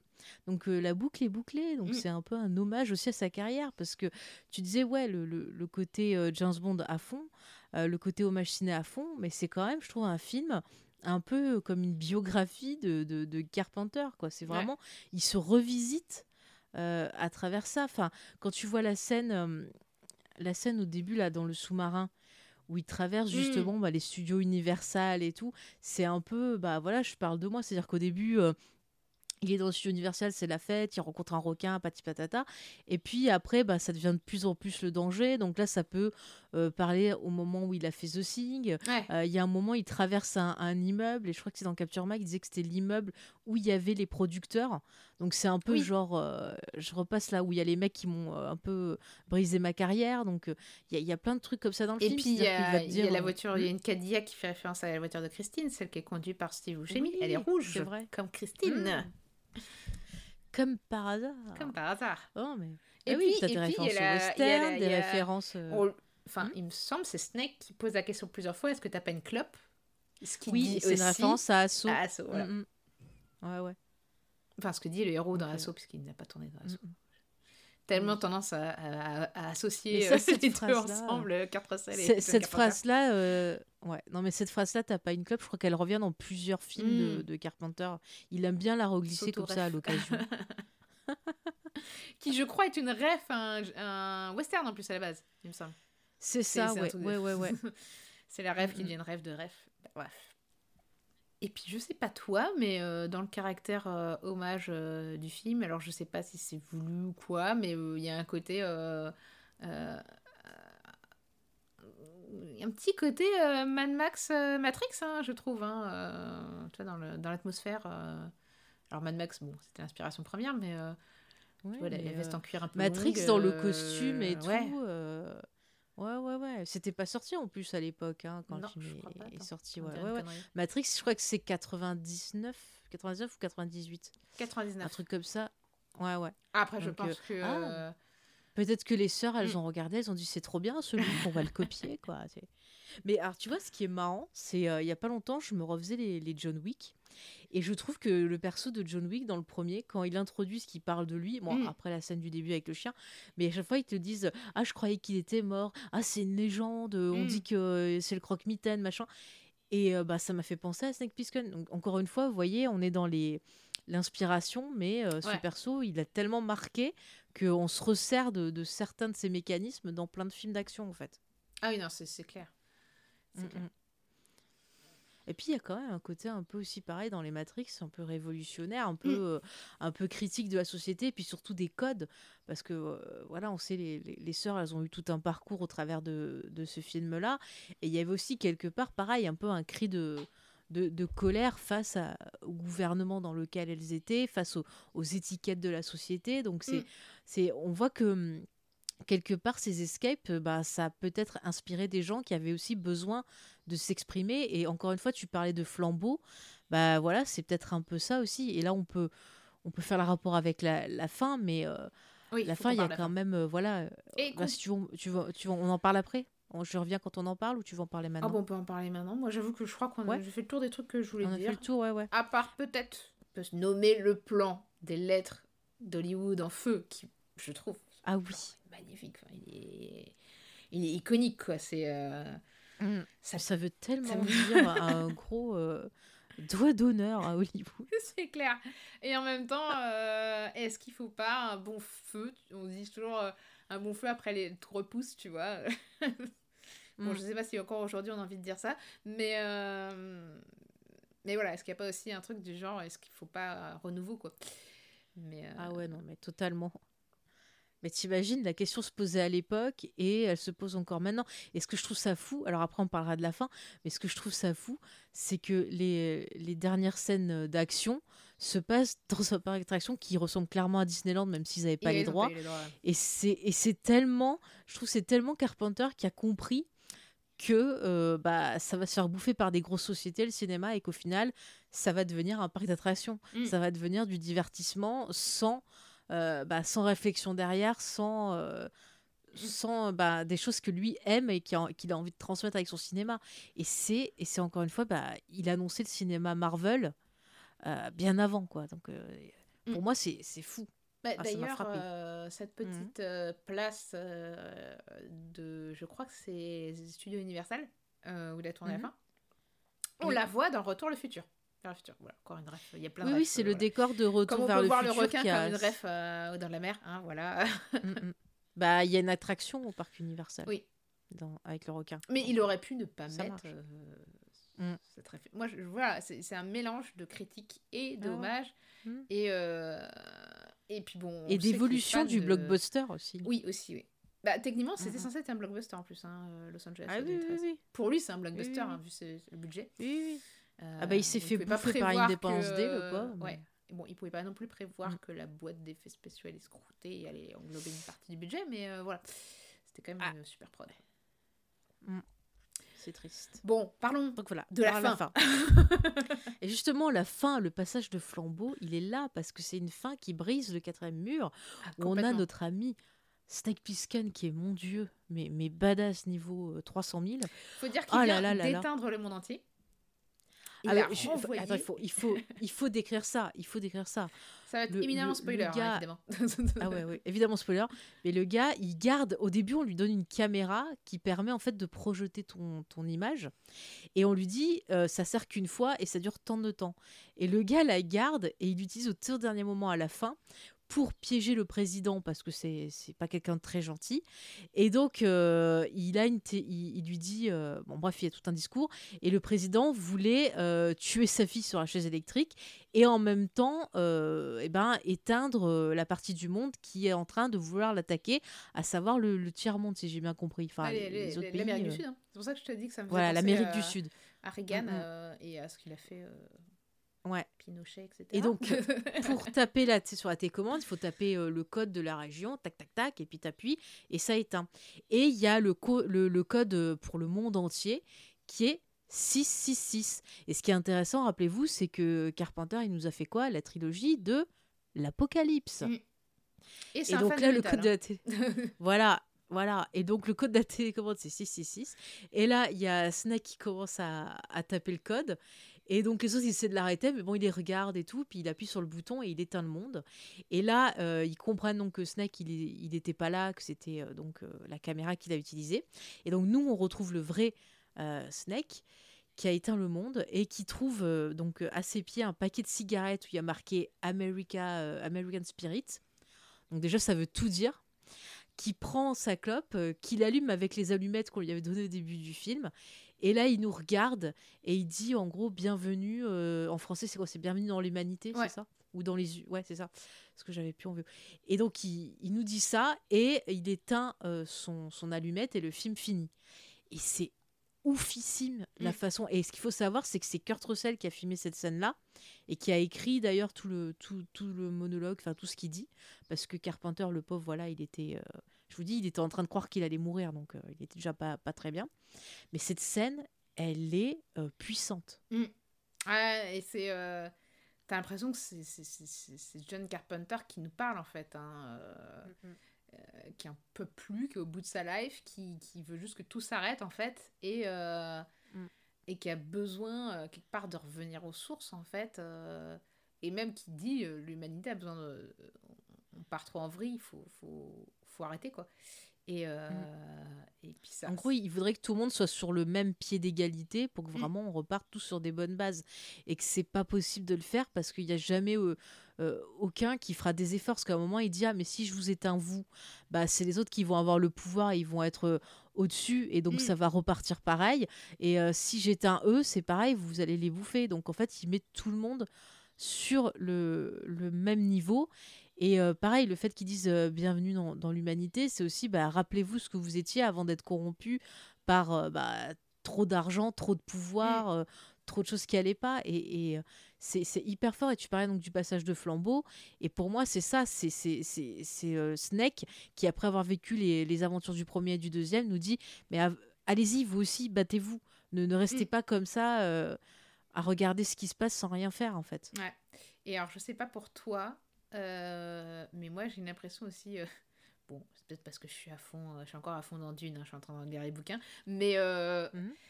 mais il y a un côté, tu vois, dans, dans Dune, tu sais, les Bene Gesserit tamisent les humains, enfin l'humanité, pour trouver des humains. Des vrais humains, des gens Ouais. qui, sont, qui ont de la conscience, etc. Et est-ce que Snake, c'est pas Mhm. aussi ce qu'il fait, quoi? Parce que quand tu ah, vois mais sûrement. hein. sur le premier déjà, il, il- sauve des gens, tu vois. Enfin, il embarque des gens avec lui. Et t'as l'impression que c'est ceux qui ont montré qu'ils étaient des qu'ils avaient une humanité complète, tu vois. Et que les Mhm. autres ne valaient pas la peine d'être sauvés.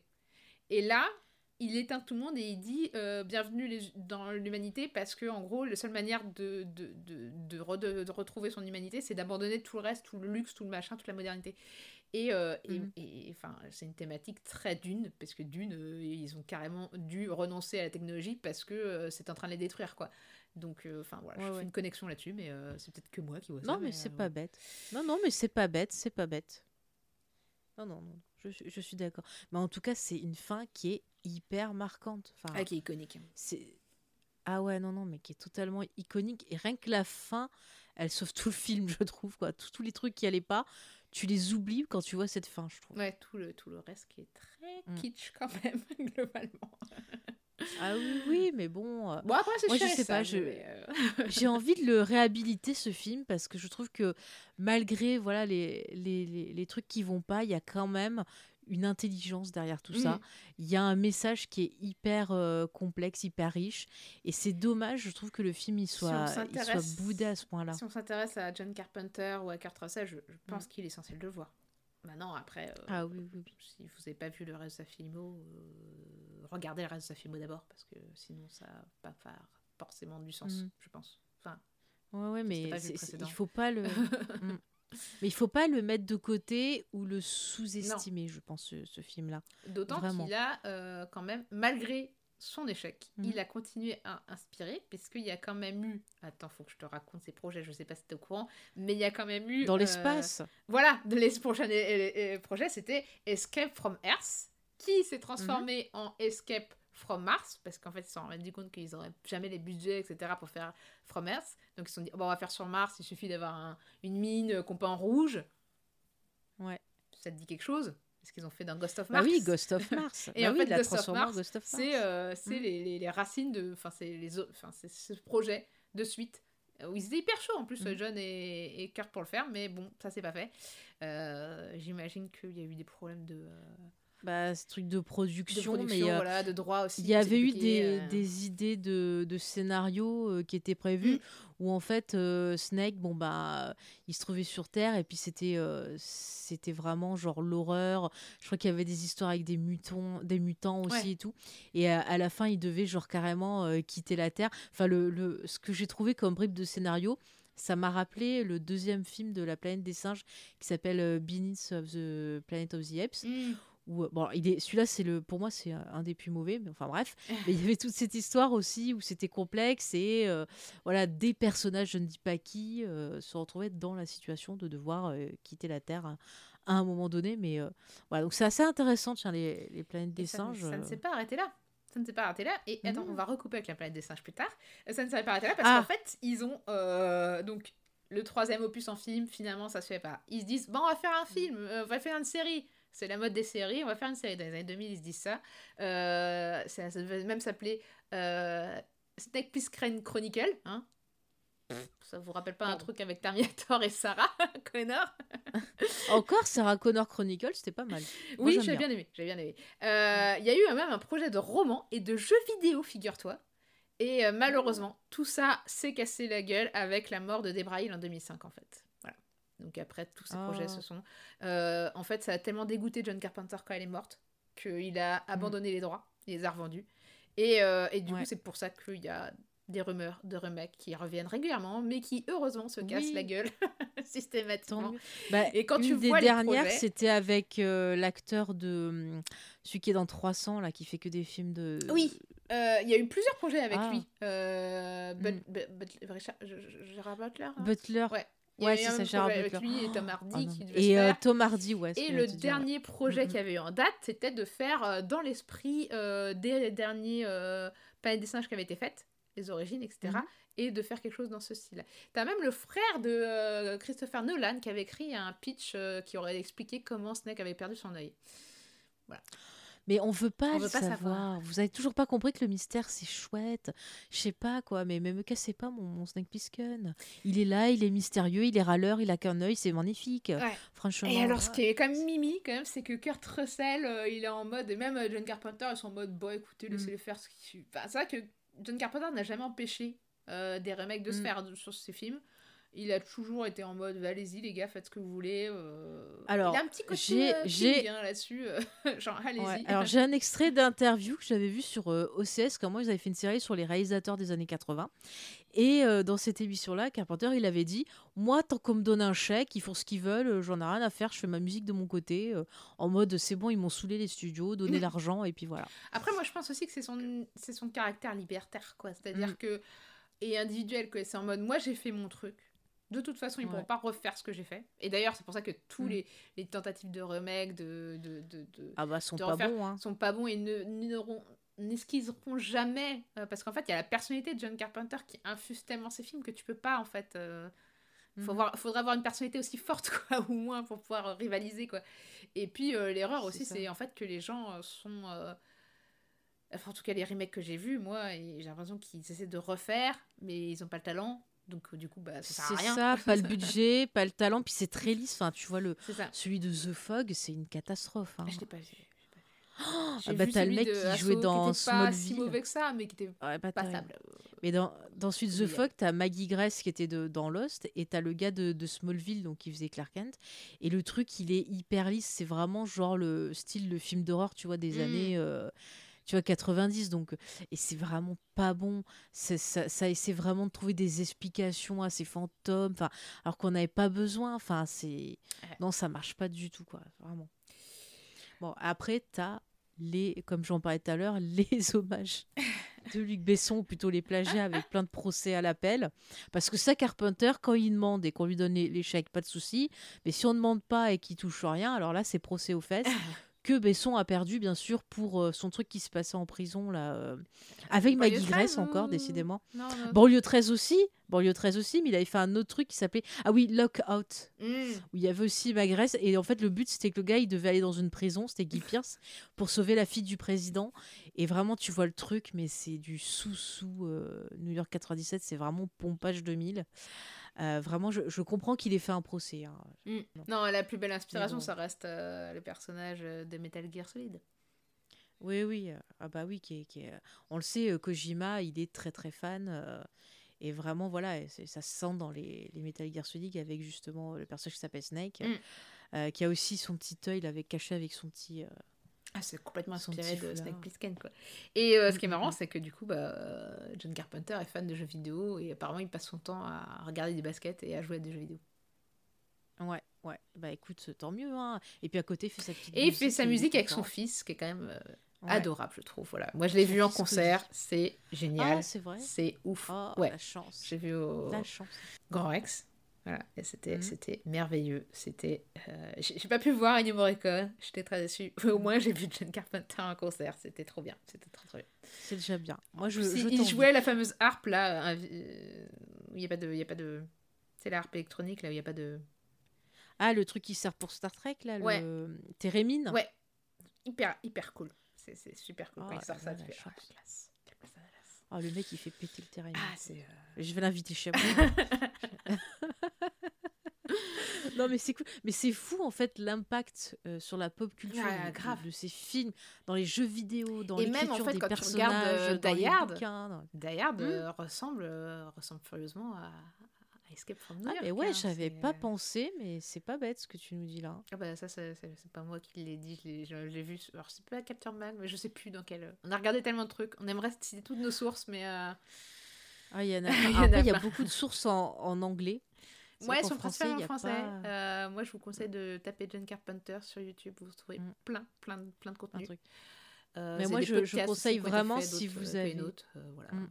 Mais vraiment, regardez, euh, bah, que ce soit les écrits ou les conférences de, de Thérèse, c'est Ah, Jean-Baptiste. hein. ouais.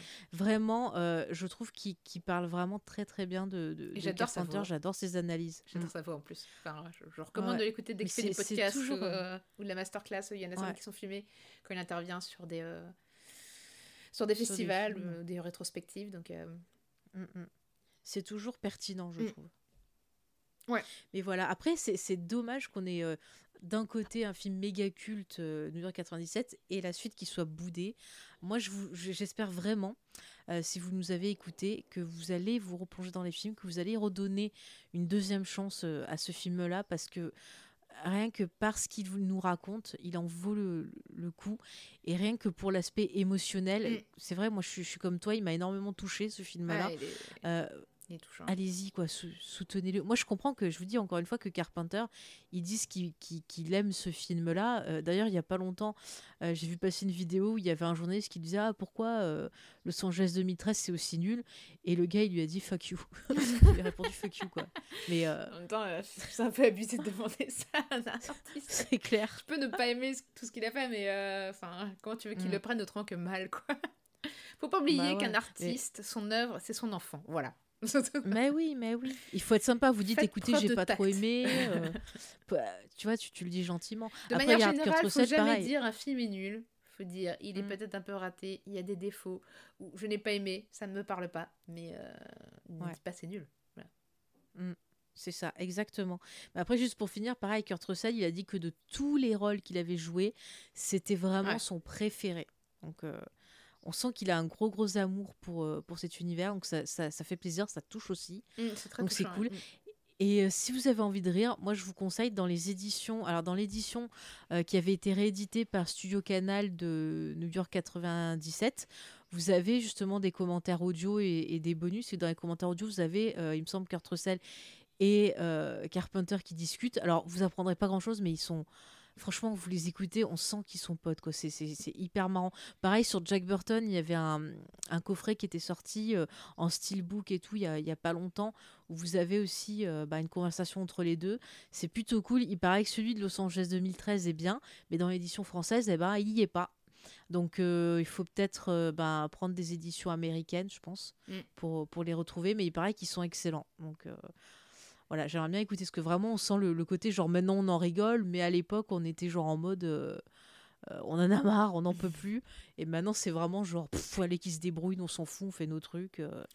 Et tu vois, c'est Bah intéressant même la, carrière de Kurt hein, Russell. John Carpenter. Mm. Alors, est-ce que tu as vu, là, il y a un teaser, tiens, c'est une news, je vous le rajoute, les amis. Il y a eu une espèce d'annonce mystère qui est sortie, je crois, hier soir ou avant-hier soir. Là, on enregistre, on est le, je sais pas, le, le, le 25, 24. le 24. Le 24 septembre. Et il y a eu une espèce de vidéo euh, bizarroïde où on voit Carpenter qui rentre dans une salle de cinéma, qui s'assoit et on entend un bruit de kaiju. Et on ne sait pas ce que c'est. C'est juste ça, le, c'est juste ça le, te- le- le teaser. Donc, est-ce qu'il va revenir au cinéma faire un film de kaiju parce qu'il avait envie de faire un film de kaiju? Ah, Est-ce qu'il va participer à un documentaire ou réaliser un documentaire sur le genre? Ou faire de la musique avec des remixes, euh, je sais pas, euh, euh, featuring Godzilla peut-être, j'en sais rien. l'air cool. Mais Je- Tout a l'air cool, moi je, je prends. Euh, on veut qu'il revienne, donc euh, Mm. voilà, revient euh, notre ami Carpenter. Et puis tu sais, c'est marrant aussi le Kurt Russell après ce film-là, son orientation cinématographique. Mm. Euh, c'est bien quand même de faire un petit point dessus. C'est-à-dire qu'après ça, bon, il a eu un petit passage à vite et puis il est revenu avec quelques films d'action.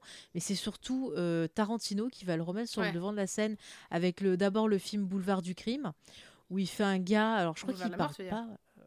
Euh, Boulevard de la mort, j'ai Boulevard du crime Je suis fatiguée. Boulevard de la mort, où il fait un gars en voiture qui poursuit des, des filles pour les, les Je zigouiller. le trouve pas Et, si mal ce film. Mais bon, je comprends moi, je l'aime bien. Alors moi je l'aime bien. Et puis après donc il a fait les huit salopards je crois avec lui. Et après bon voilà il a fait d'autres petits films d'autres petits westerns. Mais après c'est marrant tu vois il a il a continué en finissant bah, comme je vous dis à bosser chez Marvel donc à bosser chez Disney à bosser chez les trucs que bah, avec euh, Carpenter il il, il dénonçait en mode bon moi j'en ai plus rien à foutre. De toute façon ma carrière Mm. euh, ça va j'ai une belle carrière moi je prends des trucs qui m'amusent voilà ils m'ont pris pour la nostalgie j'y vais et puis il a fini par être le Père Noël le plus sexy de tout internet euh, dans les deux films euh, qu'il y a sur Netflix. Alors, le premier très sympa, le deuxième très mauvais, mais très beau Père Noël. Voilà, donc quand même une belle carrière. euh, mais voilà, c'est marrant. Lui, il est revenu un peu dans la lumière. D'un côté, je m'en fous, mais euh, voilà. Il a quand même joué dans la Fast and Furious. hein. Je, je regarde sa filmo. Je fais, oh. Oui, oui, oui, c'est vrai, j'ai pas cité. Non, mais pour finir, parce qu'après on va partir sinon loin, mais pour finir, Carpenter, il aurait regardé les Fast and Furious, il aurait moins déprimé, et peut-être le film euh, Los Angeles 2013 aurait été plus gai. Voilà. Si vous avez un coup de déprime, euh, vous en matez un, franchement, vous pleurez de rire et ça va mieux. Voilà, ça va être la phrase de conclusion. Regardez Carpenter et quand vous déprimez, un petit Fast and Furious et après vous reprenez Mais les il faut pas oublier qu'il a fait aussi Bonne Tomahawk, qui est un très bon film. Voilà. euh, je Très bon film sur Shadows. Mm. Sur Shadows, il y est, ouais, excellent. Mm, mm. J'ai adoré. Ouais, ouais, ouais. Et bien là-dessus, euh, je pense qu'on peut conclure en disant que euh, les BO de ces deux films sont excellentes également. Donc, euh, si Mhm. vous voulez acquérir un petit vinyle, n'hésitez pas. Ça fait toujours très bien dans sa bibliothèque. voilà. Tout à fait, tout à fait. Et puis si vous avez des affiches avec Kurt Russell, vous pouvez nous les faire parvenir. Euh, euh, on partira en tournée avec les réfracteurs pour récupérer, il n'y a pas de problème. Ou gardez-les chez vous pour baver à loisir dessus. voilà. Et si vous êtes fan euh, de Carpenter et de Kurt Russell, vous pouvez euh, nous laisser des commentaires Oui. euh, bah, via le site internet des réfracteurs et aussi les réseaux sociaux. Et oui, parce qu'on aime bien avoir votre retour aussi. Tout à fait. On, on répondra et on sera tout- ça nous fait toujours plaisir euh, d'avoir un petit commentaire. Donc, n'hésitez surtout pas. Alors, on n'a pas noté les films. Vous voyez, on allait partir, on vous a pas Euh, noté euh, des euh, euh, notes. euh, euh. C'est parce qu'on est des. vrai, eh, on est comme je- de on est comme euh, on est comme Snack. Euh, Vos des- règles. Mais voilà. Non, alors, tiens, combien tu mettrais pour le premier film? Euh, 9 sur 10 Mhm. parce que je garde 10 pour euh, The Thing. Voilà, voilà, tout à fait. Est-ce que tu mets quand même un cœur? Est-ce que c'est un 9 Oui, cœur ou un évidemment. 9 pas cœur? Un gros cœur. Eh, faut- attends, petite anecdote quand même. Avec des potes, on a monté une boîte de prod qui s'appelle Pl- Plisken. Voilà, je dis ça, je dis Ah, rien. donc, euh, voilà.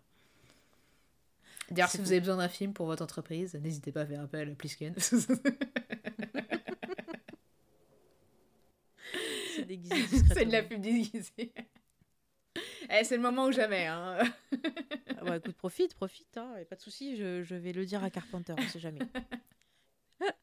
Donc bah moi je mets un 9 cœur aussi, parce que voilà, j'adore ce film. Et c'est que de l'amour que j'ai pour lui. Et alors pour le deuxième, alors je peux pas mettre 9 parce qu'il y a des défauts, mais je l'aime quand même beaucoup. Alors je vais être trop sympa, je vais mettre un 8 cœur parce que je l'aime beaucoup. Je, je peux pas être méchante avec. Voilà. Moi, je vais mettre un 7. Euh, c'est pas si méchant que ça, 7. Euh, voilà, c'est un, c'est un bon spectacle. Euh, ah si, euh, je l'aime bien, donc vas-y, cœur. Euh, Ah, pour Kurt. Allez. Pour Kurt et pour John.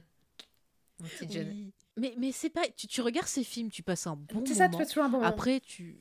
Voilà, franchement, je préfère voir le pire Carpenter de sa filmographie que les autres. Mais tu peux être déçu après parce que tu Mm. peux attendre mieux de John Carpenter, c'est vrai. Mais bon. Après, voilà. Ouais. Écoute, c'est la vie. Et puis, bah, moi, je vous dis au revoir. Du coup, je vous fais des. des, des... Comment on pourrait faire des bisous comment Euh, des, bisous humains Des bisous. ouais, des bisous humains. Ça, ça me plaît bien. Des bisous humains. Voilà. Allez, bah, à bientôt. Euh, N'hésitez pas donc à aller lire et écouter euh, les autres bah, productions des réfracteurs. Et aller au cinéma.